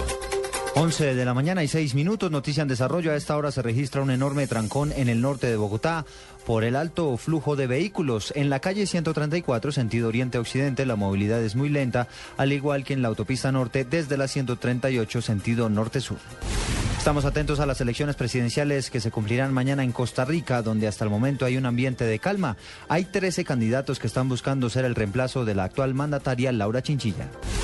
La cifra, las 119 personas que resultaron afectadas por minas antipersonales en el departamento de Antioquia en lo que va corrido del 2013, en lo corrido del año 2013. Este año ya van cuatro, una de ellas fue un campesino que falleció en las últimas horas tras caer en esta trampa mortal en el municipio de Yarumal. La frase la pronunció la escritora colombiana Piedad Bonet en el marco del Hey Festival en Cartagena. Dijo textualmente, los poetas escribimos a impulsos de emociones muy fuertes. Y el trino lo escribe el movimiento Mira. Dice, con cambios en el horario, Transmilenio disfraza el incremento de pasajes. Ampliación de estas noticias en blurradio.com. Sigan con Autos y Motos. Esta es Blue Radio. En Bogotá, 96.9 FM. En Medellín, 97.9 FM. En Cali, 91.5 FM. En Barranquilla, 100.1 FM. En Neiva, 103.1 FM. En Villavicencio, 96.3 FM. Y en el norte del valle y el sur del eje cafetero, 94.1 FM. También en bluradio.com, en Facebook Blue Radio Colombia y a través de Twitter en arroba.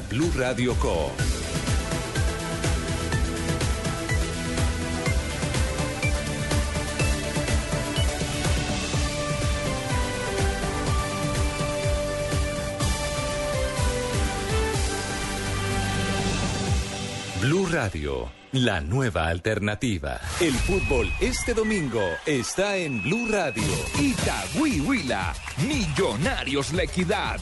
Una presentación de Tomémonos un tinto, seamos amigos. Café Águila Roja, buses y camiones Chevrolet, pinturas Zapolín. Pone a durar tus emociones. Presta ya del Banco Popular. Este es su banco. Blue Radio es la radio del Mundial. Escuchas Autos y Motos por Blue Radio y bluradio.com. 10 de la mañana, 8 minutos. Lupi, habíamos quedado en el top 10 de los carros futuristas. Sí.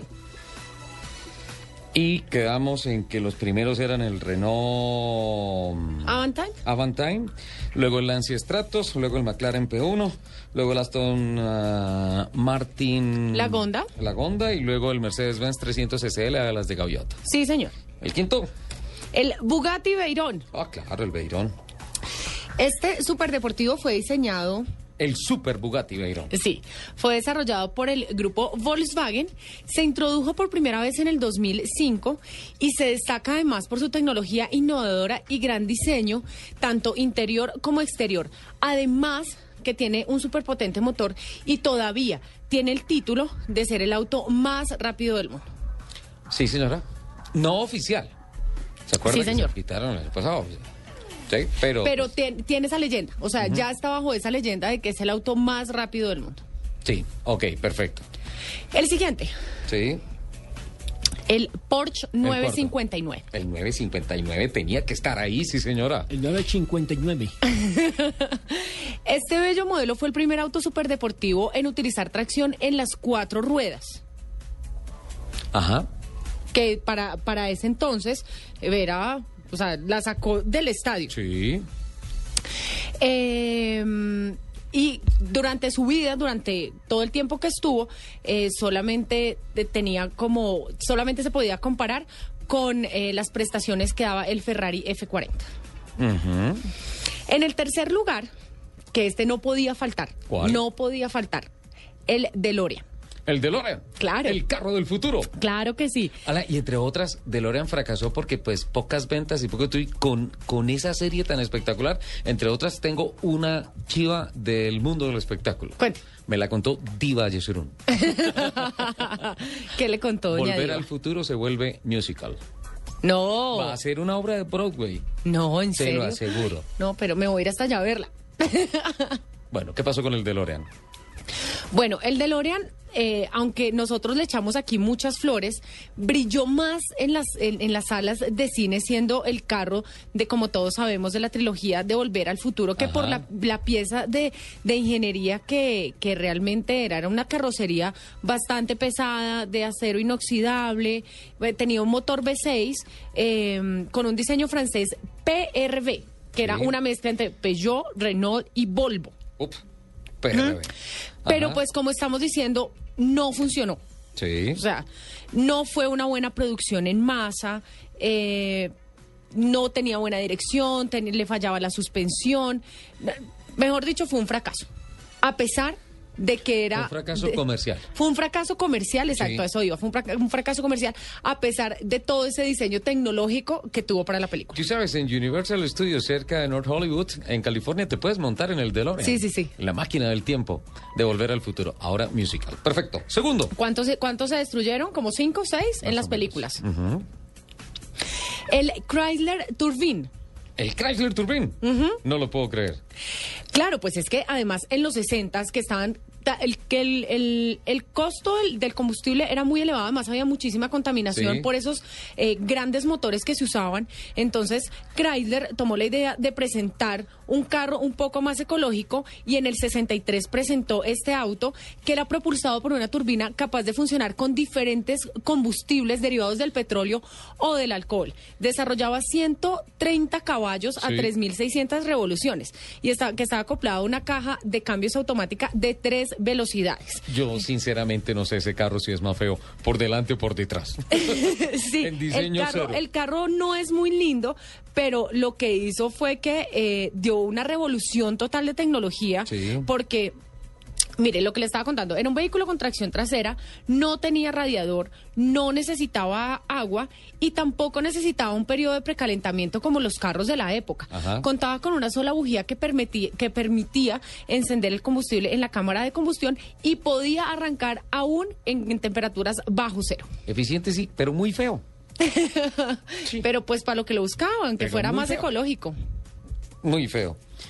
Eh, listo, ¿y el número uno antes de irme para Estados Unidos? El Citroën DS. ¿El Citroën DS? Sí, señor. Este, este auto aportó grandes tecnologías para esa época. Primero eh, estaba el sistema hidroneumático de la suspensión que no solamente absorbía las, irregularidades del terreno como ningún otro carro que existía, sino que también se ajustaba a la altura y permi- le permitía además circular sin una rueda trasera. Entonces podía circular con tres ruedas, Sí. con una pinchada, por ejemplo. Eh, después, eh, el Es que sistema... suspensiones Citroën siempre fue brillante. El sistema de frenos de disco, que aunque este carro no fue el primero en utilizarlo, sí fue el que lo popularizó. El problema que tenía era que era la complejidad de estos sistemas o la suspensión era muy delicada y los frenos de discos estaban pegados a la transmisión, lo que complicó un poco su mantenimiento y también hizo que frenara su producción. Perfecto. El Citroën yo lo veo como romántico. Sí, es un carro muy romántico. 1963, ¿no es cierto? Está muy bien. Perfecto. Muy bien. Muchas gracias, doña Lupi. A la orden. Muy amable. Para servir. No, media hora no, lo que pasa es que hubo noticias y todo. No, eso, tocó Ah, partirlo en dos. Eduardo Hernández vino y todo eso, pero pues bueno, le aportó el top 10 al programa, eso está muy bien. ¿Vale? ¿Estamos? Lupi, ¿a usted que le gustan tanto los relojes? ¿Qué reloj tiene este año? Ah, el que le regaló usted la otra vez. el, que, el que yo me gané, No, no vamos a volver a pelear. el que yo me gané y no me ha Y no se lo han entregado. Ay, no, es un reloj. Mire, este que me traje hoy más lindo. Entonces yo. ¿Qué reloj es? Y me sale la hora. No, eso Y hay que después se tomarle apaga. foto. ¿Qué reloj más feo? Mi reloj es lindo, respete. Es un reloj que parece una serpiente. ¿o no? No. Y lo espicho aquí y sale la No, hora. me, me- me gusta más el, el anterior que trajo. Está un hit. Este está un hit. No volvió a traer el de Mickey Ay, no, Mouse. mire, estoy toda pinchada. Ese, por los ese que trae le sale apenas para que maneje el cucaracho y saque la mano ahí por la... No, ese reloj está muy feo. Disculpe, mi reloj está precioso. No, está, va a hacer fotografía, mandarlo por Twitter. Está muy feo ese reloj, Lupi. Ay, está muy lindo. A mí me Muestra, y se encanta. prende la hora y sale la hora. Y Sí, se prende, entonces luego se Además, ese- apaga. Ese, reloj bueno para Navidad. Se apaga, entonces ya no se ve. Entonces si lo primo aquí, ya se ve. Ah. ¿Usted le debe algún regalo al doctor Mauricio Varela? No, él me debe a mí. El presidente del Club de Amigos de Vehículos No, Antiguos y Clásicos. regalos. Es que le tengo el regalo perfecto. Me llegó un comunicado que me envió Jacqueline Perdomo hablando de... Mañana hay clásicos. Sí, A mañana hay clásicos en Vima. Hablando de la Primavera Downforce de Z4303, que es la referencia de un reloj absolutamente espectacular, presentado por Fossil, eh, que trae eh, o es una remembranza a las carreras vintage a las carreras de los 60. Es un reloj muy bonito, con un diseño espectacular. Y también me llegó otra información con uno más clásico. Este podría, sí, este es para Varela. Este es ideal para Varela. ¿Por qué? ¿Por la marca? Eh, no, por fósil no. Hágame el favor y respeta al doctor Varela, el presidente del club de amigos Lo de que pasa es que a él le gusta esa marca. ¿Usted no sabía?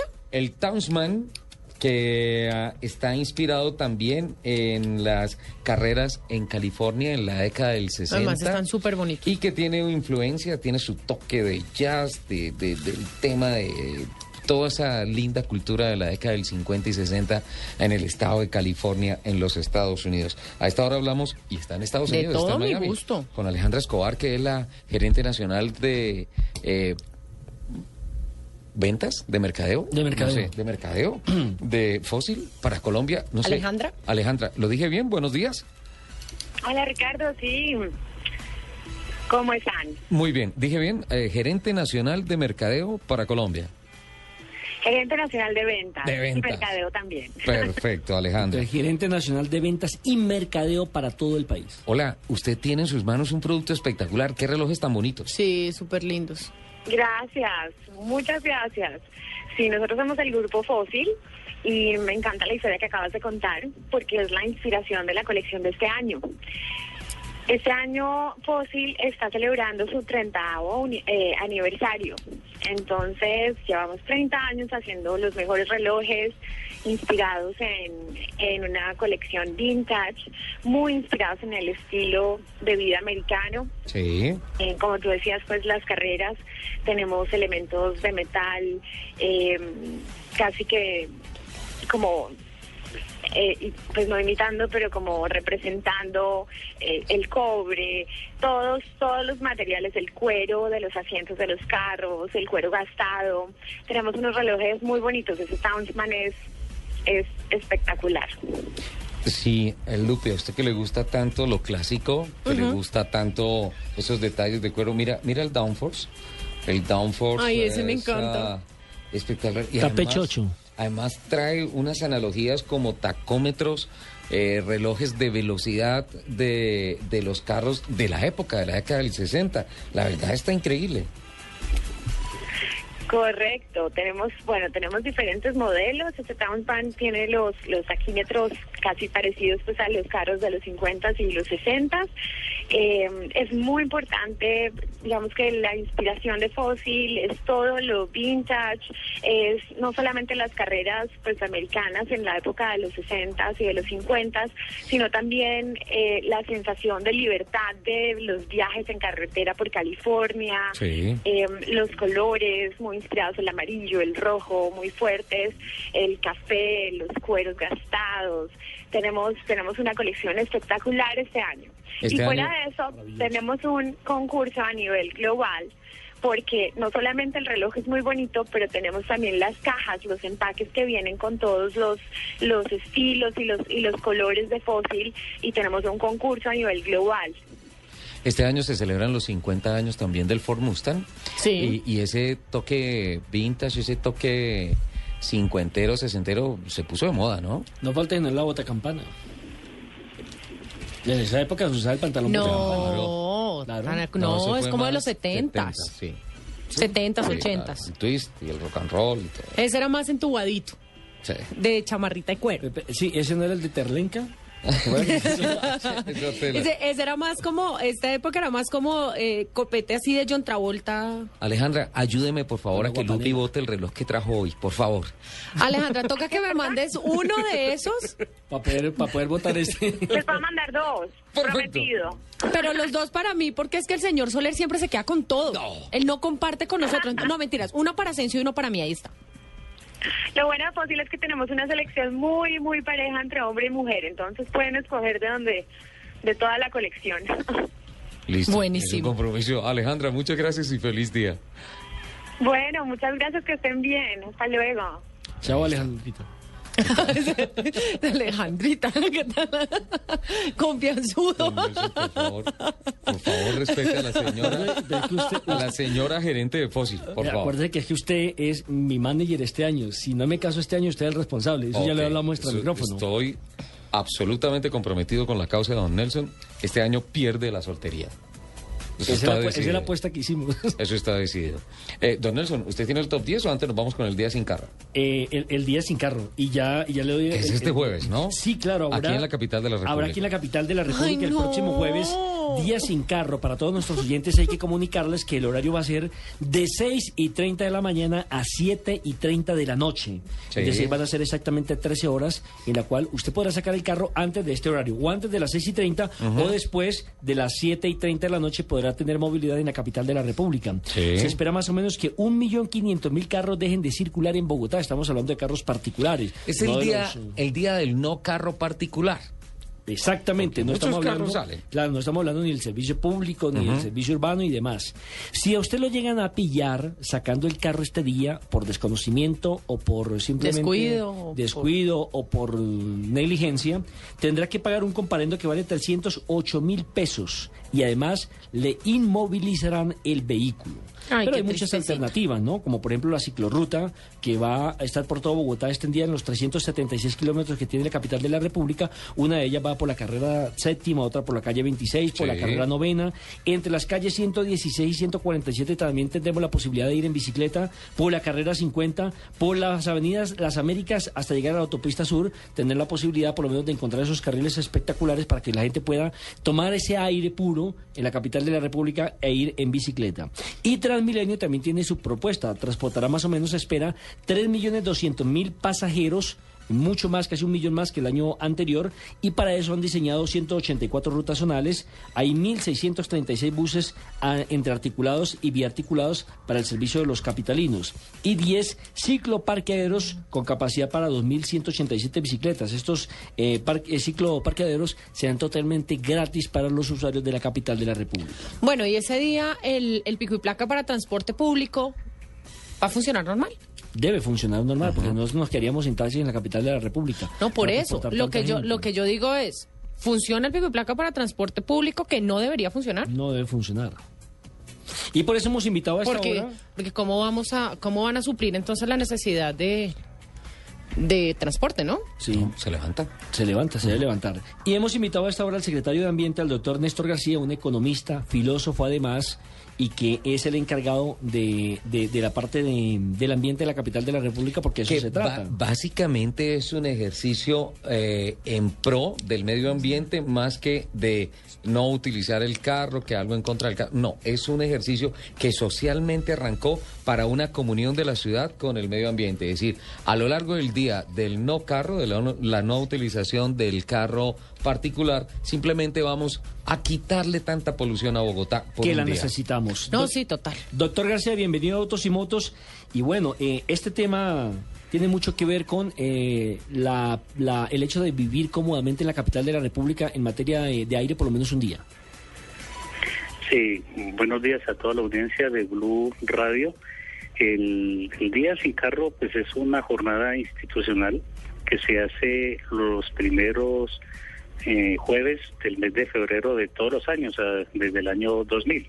Este próximo jueves es el Día Sin Carro eh, para Bogotá, donde el propósito, entre otros, central, es el de motivar, eh, concienciar sobre la necesidad de hacer uso de medios alternos al transporte eh, privado. en lo posible y lo ideal sería que fuera mediante el uso de la bicicleta. Además, como promover pues los beneficios que una mejor calidad del aire redunda en todos los bogotanos, en la salud, eh, también mejorar la movilidad y también eh, promover el ahorro eh, de los combustibles fósiles. Doctor García, eh, representa de igual manera un gran esfuerzo logístico de la Alcaldía Mayor de Bogotá, este tema con el cual los bogotanos comulgamos sin duda alguna, porque termina siendo también como una jornada de integración familiar, ¿no? Es, es, es una, una jornada de, de cultura ciudadana, de educación ambiental y de racionalización del uso del, del vehículo privado. Esto permite una, eh, una convivencia de la ciudad eh, para que veamos nuestra ciudad en un día normal, no, pues no es lo mismo ir un Viernes Santo, salir a Bogotá o un primero de enero, pues lo encontramos casi como un día sin carro, pero es que esto es una jornada que la hacemos es un, en un día habitual, de lo normal, es donde se trabaja común y corriente, donde todos, todos salimos a trabajar, a estudiar, a hacer nuestras nuestras gestiones eh, en el comercio y genera un ambiente de mucha como fraternidad porque como lo dijo usted en un comienzo, es entrar en comunión con una ciudad distinta, una ciudad posible, eh, donde Bogotá es más amable, eh, nos mejora el, el, ánimo a todos y de verdad que queda uno como con la reflexión que bueno que no fuera un día sin carro, sino dos días sin carro o tres días incluso de seguido, como una jornada, para ver mm, las bondades de una jornada de estas, porque eh, según los históricos de años pasados, comparativos, eh, eh, de verdad mejora mucho la calidad del aire en Bogotá. Quería preguntarle eso con relación a la logística del distrito, ¿cuáles son los puntos de monitoreo en la ciudad? Bueno, a, la Secretaría de Ambiente, en unos casos junto con la Policía Nacional y en otros con Transmilenio y la Secretaría de Ciudad de Movilidad nos corresponden algunas tareas que son las de monitorear el, ambiente. Eh, nosotros todos los días, las 24 horas del día, todos los años, tenemos 13 estaciones eh, fijas eh, y una móvil para monitorear es nuestra red móvil de calidad de aire. Es la red de monitoreo de, calidad del aire mm, más consolidada mm, de Sudamérica. Esto lo hacemos todos los días. El día sin carro, pues por supuesto, pues también con, con, mayor razón, ese día van a estar estos 13 puntos fijos más la unidad móvil en este ejercicio. Pero adicionalmente, como ese día no hay transporte privado, sino todo es público, tenemos nueve puntos, nueve puntos críticos donde vamos a monitorear la calidad del aire del transporte público, a ver si efectivamente están cumpliendo con el estándar mínimo eh, que permite la norma, la nacional, la internacional y la distrital eh, de contaminación del aire por parte del transporte público y 40 puntos adicionales que vamos a tener en 13 grandes arterias. La de la avenida Boyacá, desde, desde Yomasa hasta la calle 170, la autopista norte desde la calle 100 a la 170 y eh, otro monitoreo, otros puntos eh, a lo, todo lo largo de lo que está proyectado hasta ahora de la primera línea del metro de Bogotá, o sea, desde el Tunal hasta la 170. Eh, son 40 puntos de monitoreo donde ese día vamos a presentar un primer informe a las 6 de la mañana, el segundo informe al mediodía y ya después de toda la jornada en la tarde, el tercer informe para que la ciudad y la opinión eh, se entere efectivamente cuáles fueron los indicadores que arrojaron en cuanto a mejora de la calidad del aire eh, en ese día para el caso de Bogotá. Doctor García, así como usted lo comentaba hace un momento, es un día común y corriente donde la gente sale a trabajar, a estudiar, a hacer todas sus vueltas. ¿Cómo se va a manejar el plan para transporte público? ¿Hay restricción, hay pico y placa para transporte público? Bueno, esto ya es, eh, son medidas que toma eh, movilidad, la Secretaría de Movilidad es la que la que está eh, lidera pues pues esta esta jornada mire que, que ha ido que ha ido como deviniendo en, en, en, unas prioridades en un comienzo nuestro énfasis era en, en el impacto ambiental pero también eh, está el gran problema de la movilidad ¿no? desde de Bogotá, porque hay necesidad de empezar a promover, a tomar conciencia sobre la urgencia y la importancia de usar otros medios alternativos del transporte. Eh, qué bueno que fuera mm, la, bicicleta. Para ese día movilidad, pues ellos tienen sus, sus medidas eh, bajo su la responsabilidad que es de ellos. Ese día eh, no va a haber, eh, ese, ese día va simplemente va ser un día sin carro y como es transporte público, ¿sí? Como es transporte público, esta jornada empieza a las seis y media de la mañana y termina a las siete y treinta de la, de la noche. Eh, entonces no va a haber pues no va a haber restricciones de, de y placas, ¿no? Porque porque no hay todo es transporte público, ¿no? No, Sí. no hay, hay- no hay no hay vehículos privados en circulación. Y hay algunos casos especiales que no son ah, cubiertos por esta norma. Por ejemplo, motos, carrozas fúnebres, ambulancias, vehículos acondicionados para discapacitados, los de cuerpo diplomático, fuerzas militares, Policía Nacional, bomberos, empresas de servicios públicos domiciliarios, servicios de instalaciones y, verificaciones, servicios de escolta, de trabajo con logo de empresa pintado y de seguridad privada. Y eh, los de control de tráfico y grúas autorizadas. Por eso usted lo Estos dijo. son los vehículos que se pueden mover sin ningún problema a lo largo del día. Por eso usted al comienzo dijo que era para particulares. Sí, sí, sí. Eh, doctor García, mm, ¿qué medición esperan ustedes tener eh, al término del día en cuanto a la no contaminación en la capital de la República, valiéndose de la experiencia de años anteriores y a lo que aspiran en este 2014? Mm, Nosotros tenemos un, estándar eh, internacional y nacional que eh, nos pone el nivel de referente en la contaminación de 50 partículas por millón. Eh, nosotros ese día esperamos al final de la jornada ofrecer unos indicadores eh, donde eh, sigamos sí por debajo de ese de ese referente de los 50 partículas por millón. Eh, esperamos que esté entre los 47.6 y 48. Esa es la, la El expectativa.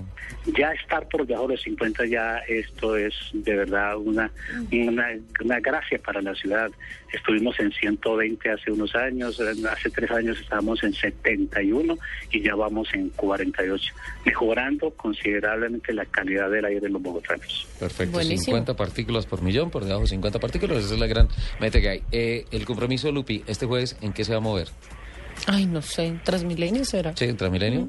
¿Nelson? Ahí me toca en dos, A mí también. en dos patas, Sí. para llegar al trabajo. Yo, yo voy a aprovechar, yo los días del no carro aprovecho, salgo más temprano, tenis, sudadera, el maletincito y a caminar, el No, morralito pero es que a y mí sí me toca ir a, a llevar a mi hija al y colegio. un llamado entonces- para los taxistas, para que tengamos la honestidad, la claridad, el respeto por los usuarios. Y que no corran, Sí, porque es sí, que el sí, día del sí, no carro, sí. como las vías están, cogen como si fuera Montoya y no.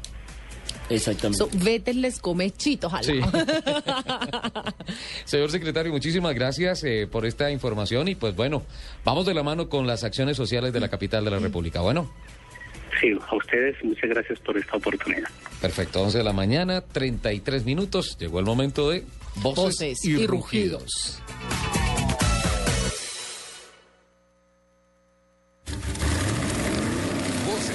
en autos y motos de Blue Radio. Voces y rugidos. Toyota, el principal constructor de automóviles del mundo, anunció que fabricó más de 10 millones de vehículos en 2013, todo un récord en la historia del sector automotriz global. Toyota fabricó 10.12 millones de vehículos el año pasado, un 2.1% más que en 2012, cifra que incluye todas las marcas del grupo, Toyota, Daihatsu, Hino y Lexus en el mundo. Para 2014 la empresa espera vender 10.32 millones de vehículos, un 4% más que en 2013.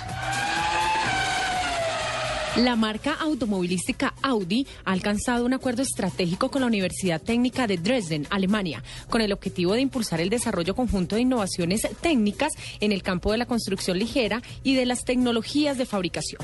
El responsable del desarrollo técnico de la compañía, Ulrich Hackenberg, indicó que con esta cooperación Audi ha conseguido como socio estratégico a una excelente universidad, con una profunda experiencia científica en la tecnología de la automoción.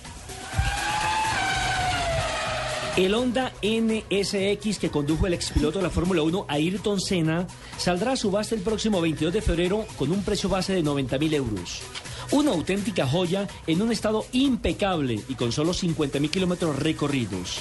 La tras la eh, trágica muerte del piloto en Imola, en Italia, en 1994, el Honda NSX permaneció en el garaje de su amigo sin que éste permitiera su conducción a nadie. La venta de este Honda NSX coincide con la conmemoración del aniversario número 20 de la muerte de Ayrton Senna. Ford anunció que las ventas de su modelo Focus crecieron más de un 16% en los nueve primeros meses de 2013, lo que lo convierte en el vehículo de ventas en, de mayor ventas en el mundo con 856.587 unidades. Gran parte del crecimiento de las ventas del modelo Focus fue fruto del aumento de la demanda en China, donde las ventas sumaron 303.481 vehículos de enero a septiembre de 2013, un 85% de aumento con respecto al mismo periodo en 2012. El anuncio de las ventas mundiales de Focus coincide con los resultados financieros de Ford en 2013, uno de los mejores del fabricante en su historia. Mientras la división de Fórmula 1 de McLaren tiene listo su nuevo MP429 para esta temporada y la de vehículos de calle tiene ya casi listo el P13. En Walking se sabe que su próximo superdeportivo será el P15. El diseño anticipa que será un chasis de fibra de carbono, motor, motor central turboalimentado de 3.8 litros V8 y costará alrededor de unas 400 mil libras esterlinas, algo así como 660 mil 738 dólares. La automotriz surcoreana Kia Motors Corporation prevé que este año sus ventas crezcan más rápido de la de su rival Toyota Motors debido a que sus ventas minoritarias globales subirán un 6% a 2,9 millones de vehículos impulsadas por China y Estados Unidos. Su mercado será apuntalado por la introducción este año de versiones totalmente actualizadas de la monovolumen Carnival y el utilitario deportivo Sorento. Los invitamos a que sigan con la programación de Autos y Motos de Blue Radio. Diners Club lo invita cada domingo a escuchar Mundo Blue y a recorrer un mundo de privilegios, donde podrá conocer, aprender, divertirse e informarse con Vanessa de la Torre ¿Cuál gobierno de Colombia? y Dora A Glotman. propósito de eso, usted ha colaborado. Conozca más privilegios en mundodinersclub.com. Todos los sábados al mediodía en Blue Radio lo ubicamos en la noticia. Gracias por acompañarnos en el radar. Estamos analizando El radar, lo que usted quiere saber de lo que está pasando. Descubra con Ricardo Ospina y un amplio equipo de periodistas el origen de las los noticias. más importantes de la semana aquí en Blue Radio y BlueRadio.com. El radar, todos los sábados al mediodía en Blue Radio, la nueva alternativa. Este sábado, después de las noticias del mediodía, en blanco y negro con Mabel Lara, Angélica Ramírez. El guerrillero terminó diciendo que la persona que daba la información y la persona que se reunía con, con esos comandantes era yo. La presentadora de televisión del Huila que fue acusada de nexos con grupos guerrilleros. Ya me habían dicho, ten cuidado porque como que te quieren involucrar en algo, no sé qué. Entonces siempre me decían, cuando te vayan a recibir el carro, bájate y mira que no te van a poner nada. Angélica Ramírez, este sábado en blanco y negro con Mabel Lara, porque todos tenemos algo que contar en Blue Radio y bluradio.com. La nueva alternativa. En Blue Radio, el mundo automotriz continúa su recorrido en Autos y Motos.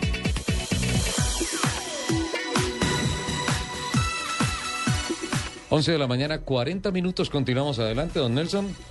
Sí, señor. ¿Tenía su top 10? Sí, señor, mi top 10 eh, se trata de los 10 carros más caros de los futbolistas. Los carros Los 10 más caros. caros. Sí, señor, Más que tienen actualmente de los los futbolistas. El número 10 lo tiene Nani, jugador del Manchester City, es Sí. un portugués, anda en un Lamborghini. Oh, ¿cuál Lambo?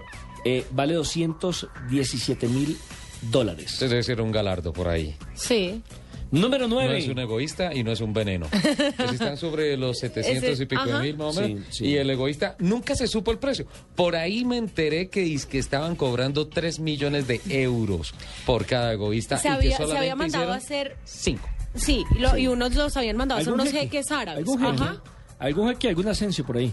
Ay, calmate, ventarrón. Número 9. Oh, se da cuenta que aquí lo maltratan a uno al aire. Número 9. Se da cuenta que aquí lo maltratan a no, uno al aire. respeto. Ventarrón. Número 9. Número 9. Lamborghini. Lionel Messi. No, eso está mal. Tacaño el hombre. Messi debe tener, estar en el, En el 1 1 o 2. 2. Sí, de acuerdo. Sí, claro, él debería tener el más caro. Lionel Messi tiene un Ferrari Spider. ¿Un Spider? Sí, señor. Vale 220 mil dólares. Ajá. Número 3 para Didier Drogba. No, número 8. Número 8, perdón, para Drogba. Didier Drogba. Tiene un ¿Drogba mer- o Drogba?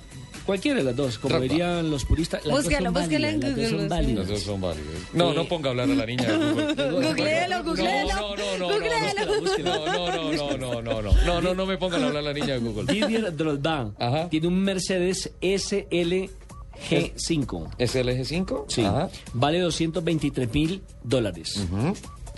Número 7. Séptimo. El séptimo es para el goleador del Manchester United de Inglaterra, Wayne Rooney. Maneja un Aston Martin. Un Aston Martin. Hola, quedé sorprendido con la casa de Rooney.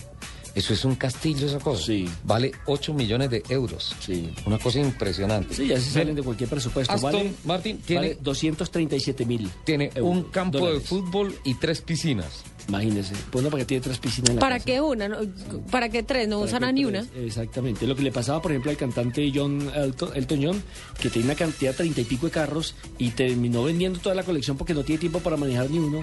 Además que tiene Sí. conductor, entonces para que lo maneje Sí, conductor. no, muy tonto. Bueno, nos vamos con el número 6, seis. Rooney un Aston Martin. Número 6 para Germain Penat, no es muy conocido, juega en el eh, Stock City de Inglaterra Sí. y maneja un Crown Aston. Un Crown. Sí. Ajá. Buen es que es un gusto. carro como cromado. Sí. Vale 270 mil dólares. 270 mil. Ajá. El quinto. Bueno, el número 5 es para Frank Lampard. eh, Lampard. uno de los mejores jugadores que tiene en este momento la liga inglesa, juega para el Chelsea, maneja un Ferrari 458 IT.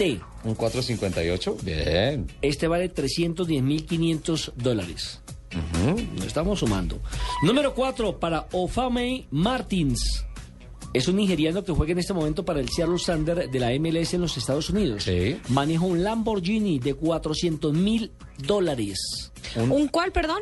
Un Lamborghini Ok. de 400 mil Un, lo- dólares. un Lambo de 400 mil. O sea, eh, el otro que manejaba Lamborghini era Nani de 217. Dani de 200, sí. Bueno, tercer puesto Sí. para un ex futbolista. ¿Ex? Ex. ¿Quién? David Beckham. Beckham. Ajá. Miren lo que anda montado este No, pues señor. debe andar ¿En en qué? cualquier...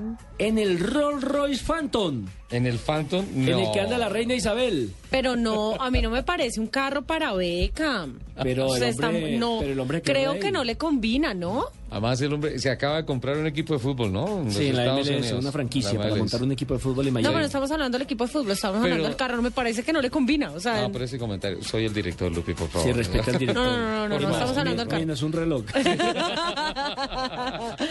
bueno, el carrito de David Beckham vale 554 mil dólares. Sí, pues vale sus, pues, sus pesos, pues no, no es Segundo. De- él. Debería ir haciendo la conversión en pesos. en Segundo. El segundo es un desconocido para el medio nuestro, un senegalés. Se llama Hadji Diouf. Tiene un Mercedes McLaren de 670 mil dólares. Perdóname, me lo perdí. Segundo, ¿quién es? Hadji Diouf. Dios. Mercedes McLaren. Ese es el que tiene la- las puertas como si fuera. eh, se, se levanta hacia arriba, como si fuera un. Pero, mm, ¿alas de gaviota? Sí. No, pero no es Mercedes McLaren.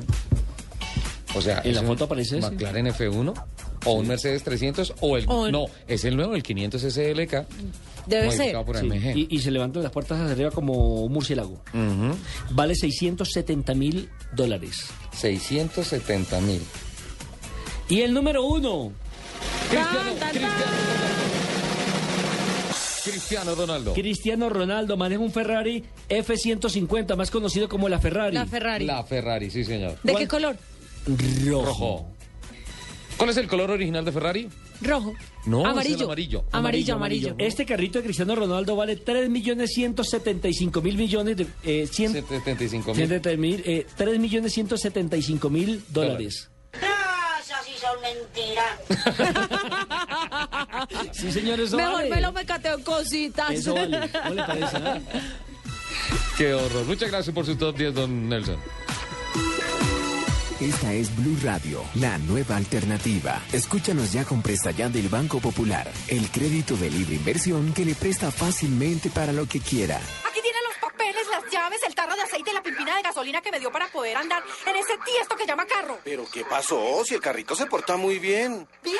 Sí, claro. Si saqué la mano para voltear y como estaba con la mano estirada, una persona me dio monedas. Si necesita cambiar de carro ya, pida Presta Ya del Banco Popular. El crédito de libre inversión que le presta fácilmente para viajar, remodelar, estudiar o para lo que quiera. Banco Popular. Este es su banco. Somos Grupo Aval, vigilado superfinanciera de Colombia. Escuchas Autos y Motos por Blue Radio y bluradio.com. 11 de la mañana, 45 minutos. Hemos tenido información de que finalmente se ha hecho una prórroga con el tema complejo de la certificación de certificadores de conversión de vehículos de gas y carros dedicados. Eh, muy gentilmente, don Jairo Martínez de NGV Motory, que ha estado muy de la mano con don Tulio Zuluaga y toda la gente del gremio. A propósito, ha sido nombrado como vocero del gremio para hablar con el ministerio y mirar hasta dónde va esa prórroga y finalmente si se aterrizó el tema de procesos cumplibles y ah, equipamiento cumplible para la certificación de los vehículos o de las conversiones de carros en Colombia. Jairo, buenos días, bienvenido a Autos y Motos de Blue Radio. Ricardo, muy buenos días a todos. Muy buen día. Eh, creo que le tenemos que bajar al, volumen del radio donde nos está escuchando. Jairo, por favor. Eh, Ah, la-. Perfecto. La prórroga entonces quedó firmada a cuatro meses y de aquí en adelante charlas con el ministerio para establecer si finalmente se pueden establecer equipos y procesos que sean cumplibles en el país. Sí, señor. Bueno, eh, afortunadamente, después de tanto intentar, tuvimos la oportunidad de tener diálogo y comunicación entre los ministerios y el gremio, porque tanto el Ministerio de Industria y Comercio como el Ministerio de Minas y Energía eh, estaban teniendo una dualidad de conceptos, el uno y el otro. Eh, logramos ponernos de acuerdo, eh, hemos, eh, hemos trabajado en las mesas de trabajo con eh, Naturgas, Azopartes y pues la agremiación de centros de talleres de conversión y importadores y distribuidores de equipos. Yo creo que ahorita... Por fortuna de esto, perdón, es que pudimos tener un plazo, pero eso es, digo, y como dice Tulio Zuluaga, es un pañito de agua tibia aún, porque las pruebas en las cuales estamos haciendo todos estos elementos, los laboratorios, tocó fuera del país. Desafortunadamente aún no hay laboratorios en Colombia, nos tocó a todos en Europa o en Brasil ejecutar. Bastante costosas, pero nos tocó así. Pero eso va a castigar el mercado. Durísimo. Durísimo porque, fíjate, de, el 83% de los productos, o sea, de- del 100%, solamente eh, va a probar una minoría de, de componentes que aplican para las tecnologías que se usan en el país. Un 83% queda sin efectuar las pruebas, es, que, es decir, queda en el limbo porque económicamente las pruebas de cinco o tres componentes superan los 450 millones de pesos por cada marca o por cada modelo de vehículo que tengamos que desarrollar. Entonces, esto va a golpear en cierta manera el costo de las conversiones al final y pues esperamos en, en las siguientes meses de trabajo poder conciliar algo.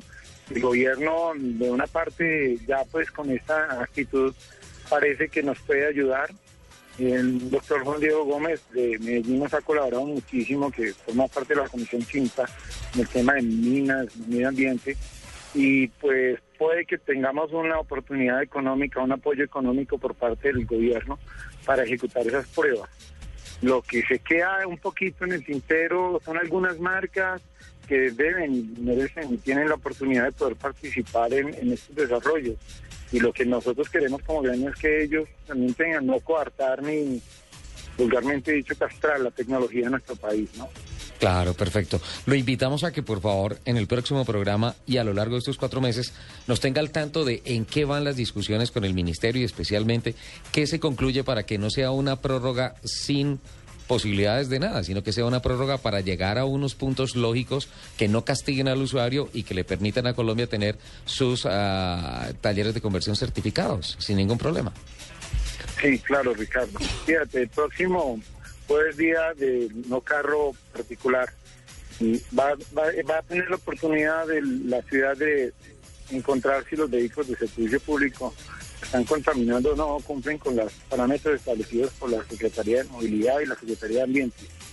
Eh, el martes vamos a tener una reunión con la viceministra de Desarrollo Económico, la doctora María del Mar Palau, y uno de los puntos es eso, casualmente, ver cómo otras ciudades de nuestro país, como el caso de Medellín o Cali, ya están implementando transporte público con gas vehicular, combustible limpio y amigable. Y pues otras ciudades, otros países como Perú, Chile y mismo Estados Unidos con el Gas ya empiezan a implementar esto. Pues no nos podemos quedar atrás, no podemos coartarnos ni limitarnos en la tecnología. Perfecto, señor. Muchísimas gracias y feliz día. Gracias, Ricardo. Muy amable a todos los oyentes. Jairo Martínez de GV Motoris con esta buena noticia. Cuatro meses de prórroga que pues deben llevar a conclusiones, digamos que lógicas para la certificación de los convertidos en el país. Señor. Voy a hacer un paréntesis. Sí.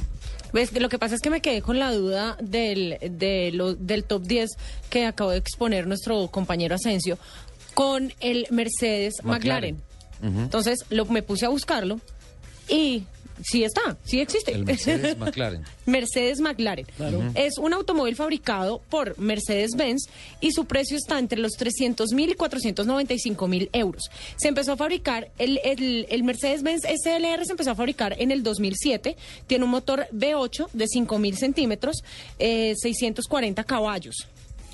Y luego del 2007 se empezó a hacer la versión especial Mercedes-Benz eh, SLR McLaren, eh, que tiene modificaciones en el exterior y en el motor, alcanzando eh, los 337 kilómetros por hora y superando más de 690 caballos. Gracias, Lupe, por creer en mí. Le ofrezco, le el- ofrezco el, director disculpas. no creyó en mí, el director Le no creyó en su equipo de disculpas. trabajo.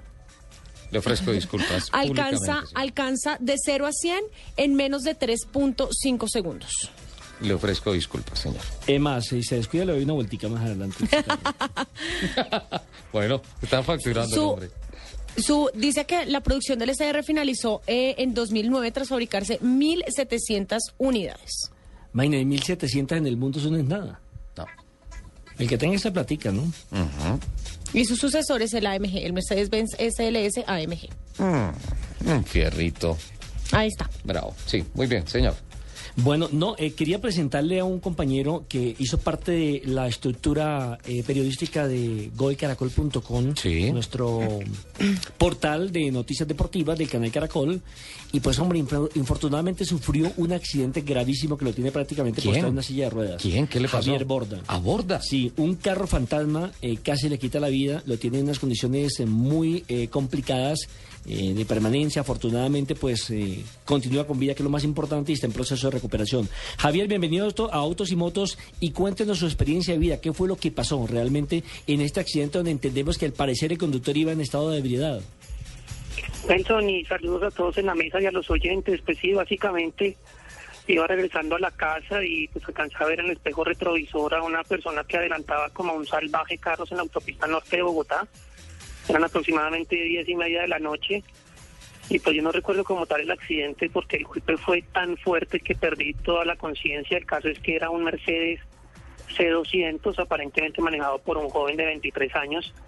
Sin embargo, testigos que salieron tan pronto, escucharon o vieron el choque, aseguran que la persona que iba manejando iba en estado de embriaguez y tan pronto sucedió el impacto, pues se bajó y salió corriendo para pues no ahí hacerle frente a la policía. Entonces estamos en ese proceso de investigación, mientras yo pues estoy en un proceso también de recuperación lento y doloroso. ¿En qué parte de la ciudad fue y qué día? Eso fue para el regreso de vacaciones para Seis de Reyes y fue exactamente en la calle 185 con autopista norte Nelson. Es que, eh, Ricardo Lupi, eh, ¿por qué el motivo de la entrevista? Porque es que echa la ley, echa la trampa. Claro. Entonces, No. A eso es que voy. Entonces, si el señor iba en estado de ebriedad, lo están haciendo no solamente quien atropelló a Javier, sino muchísimos conductores en la capital de la República y en el país que cuando tienen un accidente y van con tragos, hacen la fácil. Dejar tirado el carro, volarse y presentarse a las autoridades 24 horas después cuando ya no les pueden eh, hacer el rastreo. Ah, pero perdón. De alcohol. Es De que, alcohol. es que en el levantamiento del accidente, ¿el señor del Mercedes-Benz no estaba? No, se No, no, no. ¿Se este, voló? él estrelló a Javier y se fue. Dejó el carro botado. Eso es lo que dicen algunos testigos. Aparentemente, pues hay una persona que le hizo como las respuestas indicadas a la, a la policía, pero testigos dicen que esa, que esa no era la persona que iba manejando. Y yo me me permito agregar ahí una cosa y es que, claro, estamos ahorita bombardeados un poco con el tema de- del alcohol y conducir al tiempo, que está muy mal, por supuesto, pero si uno se da cuenta también son muchas imprudencias las que andamos cometiendo todos los días los bogotanos, los colombianos, y así no fuera con trago, este señor pues venía más o menos a 160 kilómetros, es lo que dicen los testigos, Exceso de velocidad. Absolutamente, y pues el carro, tanto de él como el mío, quedó en pérdida total, yo estoy ahorita sin posibilidad de caminar, estoy en unas condiciones realmente graves y por eso es que es tanta la tristeza como la frustración de lo que ha pasado en Colombia y lo que viene pasando, ¿no? Javier, ¿quién es el personaje? Pues el que aparece ante los documentos de la policía es un joven de 23 años. Ahora, me gustaría decir algo que me Sí. parece muy importante y es que el propietario del carro, como sale en los papeles oficiales, es el Helm Bank. Y el locatario, que es la persona que lo está usando, es una empresa que se llama Correval S.A., que es una empresa que tiene mucha relación con la bolsa de valores. Y lo digo con énfasis porque realmente no han tenido ningún acercamiento conmigo en todo este mes prácticamente. Y me hace muy raro que dos empresas tan reconocidas, tan adineradas, de alguna manera no tengan ni siquiera la más mínima calidad humana de preguntarnos a mi esposa y a mí, que también resultó afectada a ella, pues cómo estamos o qué necesitamos. El tema es que Hice puede una ser publicación- un, un carro, eh, Javier, es que puede ser o un carro de servicio o un carro pignorado. Cualquiera de esos dos casos en donde el titular aparece eso, pero definitivamente las entidades, por mucha plata que tengan, por muchos carros que tengan, pues obviamente deben tener un control sobre sus activos. No, y, y creo que se va un poco más allá de eso, sino que parte uno de la calidad humana y de algo que es tan humano como saber cómo está la persona a la cual pues se accidentó, a la cual le hicieron daño. Pues infortunadamente, digamos en este momento los oyentes no podrían ver las fotos de cómo quedó mi vehículo, un Chevrolet Daveo 2008, pero quedó absolutamente en ruinas. Y yo estoy hablando desde milagro, ¿ah? Entonces sí queda uno con esa sensación un poco maluca, digamos, de, de saber cómo la gente hace las cosas en, en Colombia y finalmente no importa lo que pase. Y yo puedo estar, por ejemplo, sin caminar, no sé si puedo volver a caminar, es un proceso de recuperación bastante complejo y un mes después todavía no tengo ninguna razón de los de las personas que me hicieron esto. ¿Y, y no hay ningún detenido ni nada de esto? No, hasta ahora no. Y lo que más me preocupaba a mí ya después de recuperar la conciencia y demás, y lo comentaba Nelson a, a mis familiares y a otros medios que también han estado pendientes de mi caso, es que ni siquiera la policía hizo un comparendo ni nada. Y a mí se me hacía algo, pues básicamente ridículo. Pues porque no puede ser que entonces el accidente sucedió, me llevaron para la clínica y hasta ahí fue la historia. Creo que así no debe ser. Clarísimo, ¿cómo ¿Cómo es- tiene que quedar el registro? Así no haya una persona tener, Y- tiene que quedar el registro tiene del que quedar el registro, incidente, tiene que haber un levantamiento del accidente. Empezando para poder responder los seguros por el carro. Pero Para claro, pagar los carros.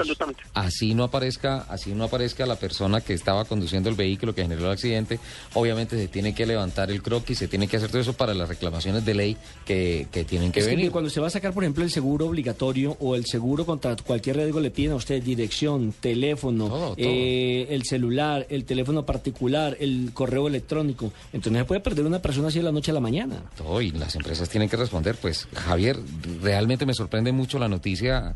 Nelson Asensio nos ha compartido esta nota que lamentamos profundamente desde el punto de vista personal y profesional y pues le invitamos a que por favor eh, cualquier noticia, cualquier cosa nos tenga al tanto para ver qué pasa porque pues eh, definitivamente no puede ser si si si si está No, hecha la ley no señor eso no vale eso no vale No, yo les, yo les agradezco enormemente esta llamada por dos razones. La primera, pues porque siento solidaridad y de todas maneras eso le ayuda a uno a recuperarse de verdad porque pues absolutamente son personas de bien que le tratan a uno de mandar la mejor energía.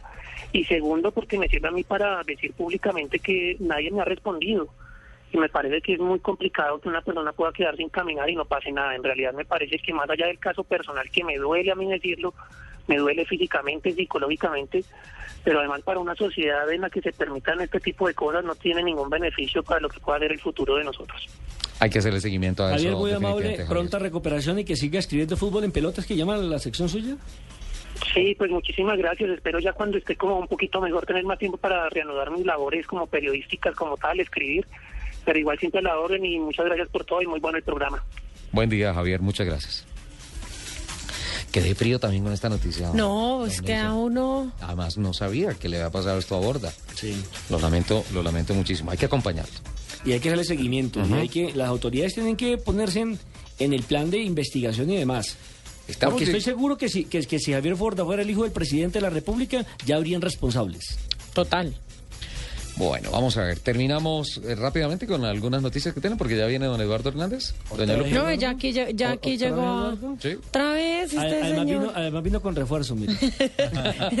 Para poderse defender. Se trajo la delantera, don Eduardo. No, pues ya no alcanzamos a nada más. Alguito. Exactamente, bye bye. Ay, No, qué mentira. no, pues ya no, pues ya no. Miren, les tengo eh, los, los pautantes del Super Bowl. Este fin de semana. Sí, señor, aparecen eh, Hyundai. Kia, eh, que tienen en los dos sitios en este conteo, con una versión acumulada de 131.7 millones de dólares. Chrysler ha gastado alrededor de 67.4 millones de dólares. Quiero contarles que 30 segundos del Super Bowl, eh, de 30 segundos de publicidad en el Super Bowl, alcanza alrededor de 4 millones De de dólares. Y el año pasado, en el 2013, la inversión generada en publicidad para este evento fue de 292 millones. Lupi, es la pauta televisiva más cara del mundo. Sí, señor. Los 30 segundos más costosos Más del mundo. costosos del a mundo. 4 millones de dólares. Sí, señor. Bueno. Y ahí están marcas de carros. Doña Lupi, muchas gracias. A ustedes. Don. Nelson se nos escapó. Sí, ya. Sí. Se nos Caracol escapó. Noticias. Quiero decirlo que eh, va a protagonizar uno de los comerciales con Volvo. Ah, sí, sí, sí, sí. Sí. sí. Bueno, Está para, para el que no sepa quién es. Zlatan Ibrahimovic es el goleador del Paris Saint Germain, Ah, que ok, no podrá gracias. ir al mundial, que no puede ir al mundial porque no logró clasificar con eh, su selección. ¿Y el mejor gol del año? El de Characa que hizo en Sí, de la mitad de la cancha. espectacular. Digno del Atlético Bucaramanga. Mano. Perdón, Bucaramanga existe en la A. ¿Qué es la A? la primera letra. Muchas gracias por acompañarnos. Los dejamos con las noticias con don Eduardo Hernández. Lupi. Nos escuchamos el próximo sábado. Mil gracias por compartir con nosotros estas dos horas de pasión por los fierros. Les mando ¡mua! un beso gigante. Chao.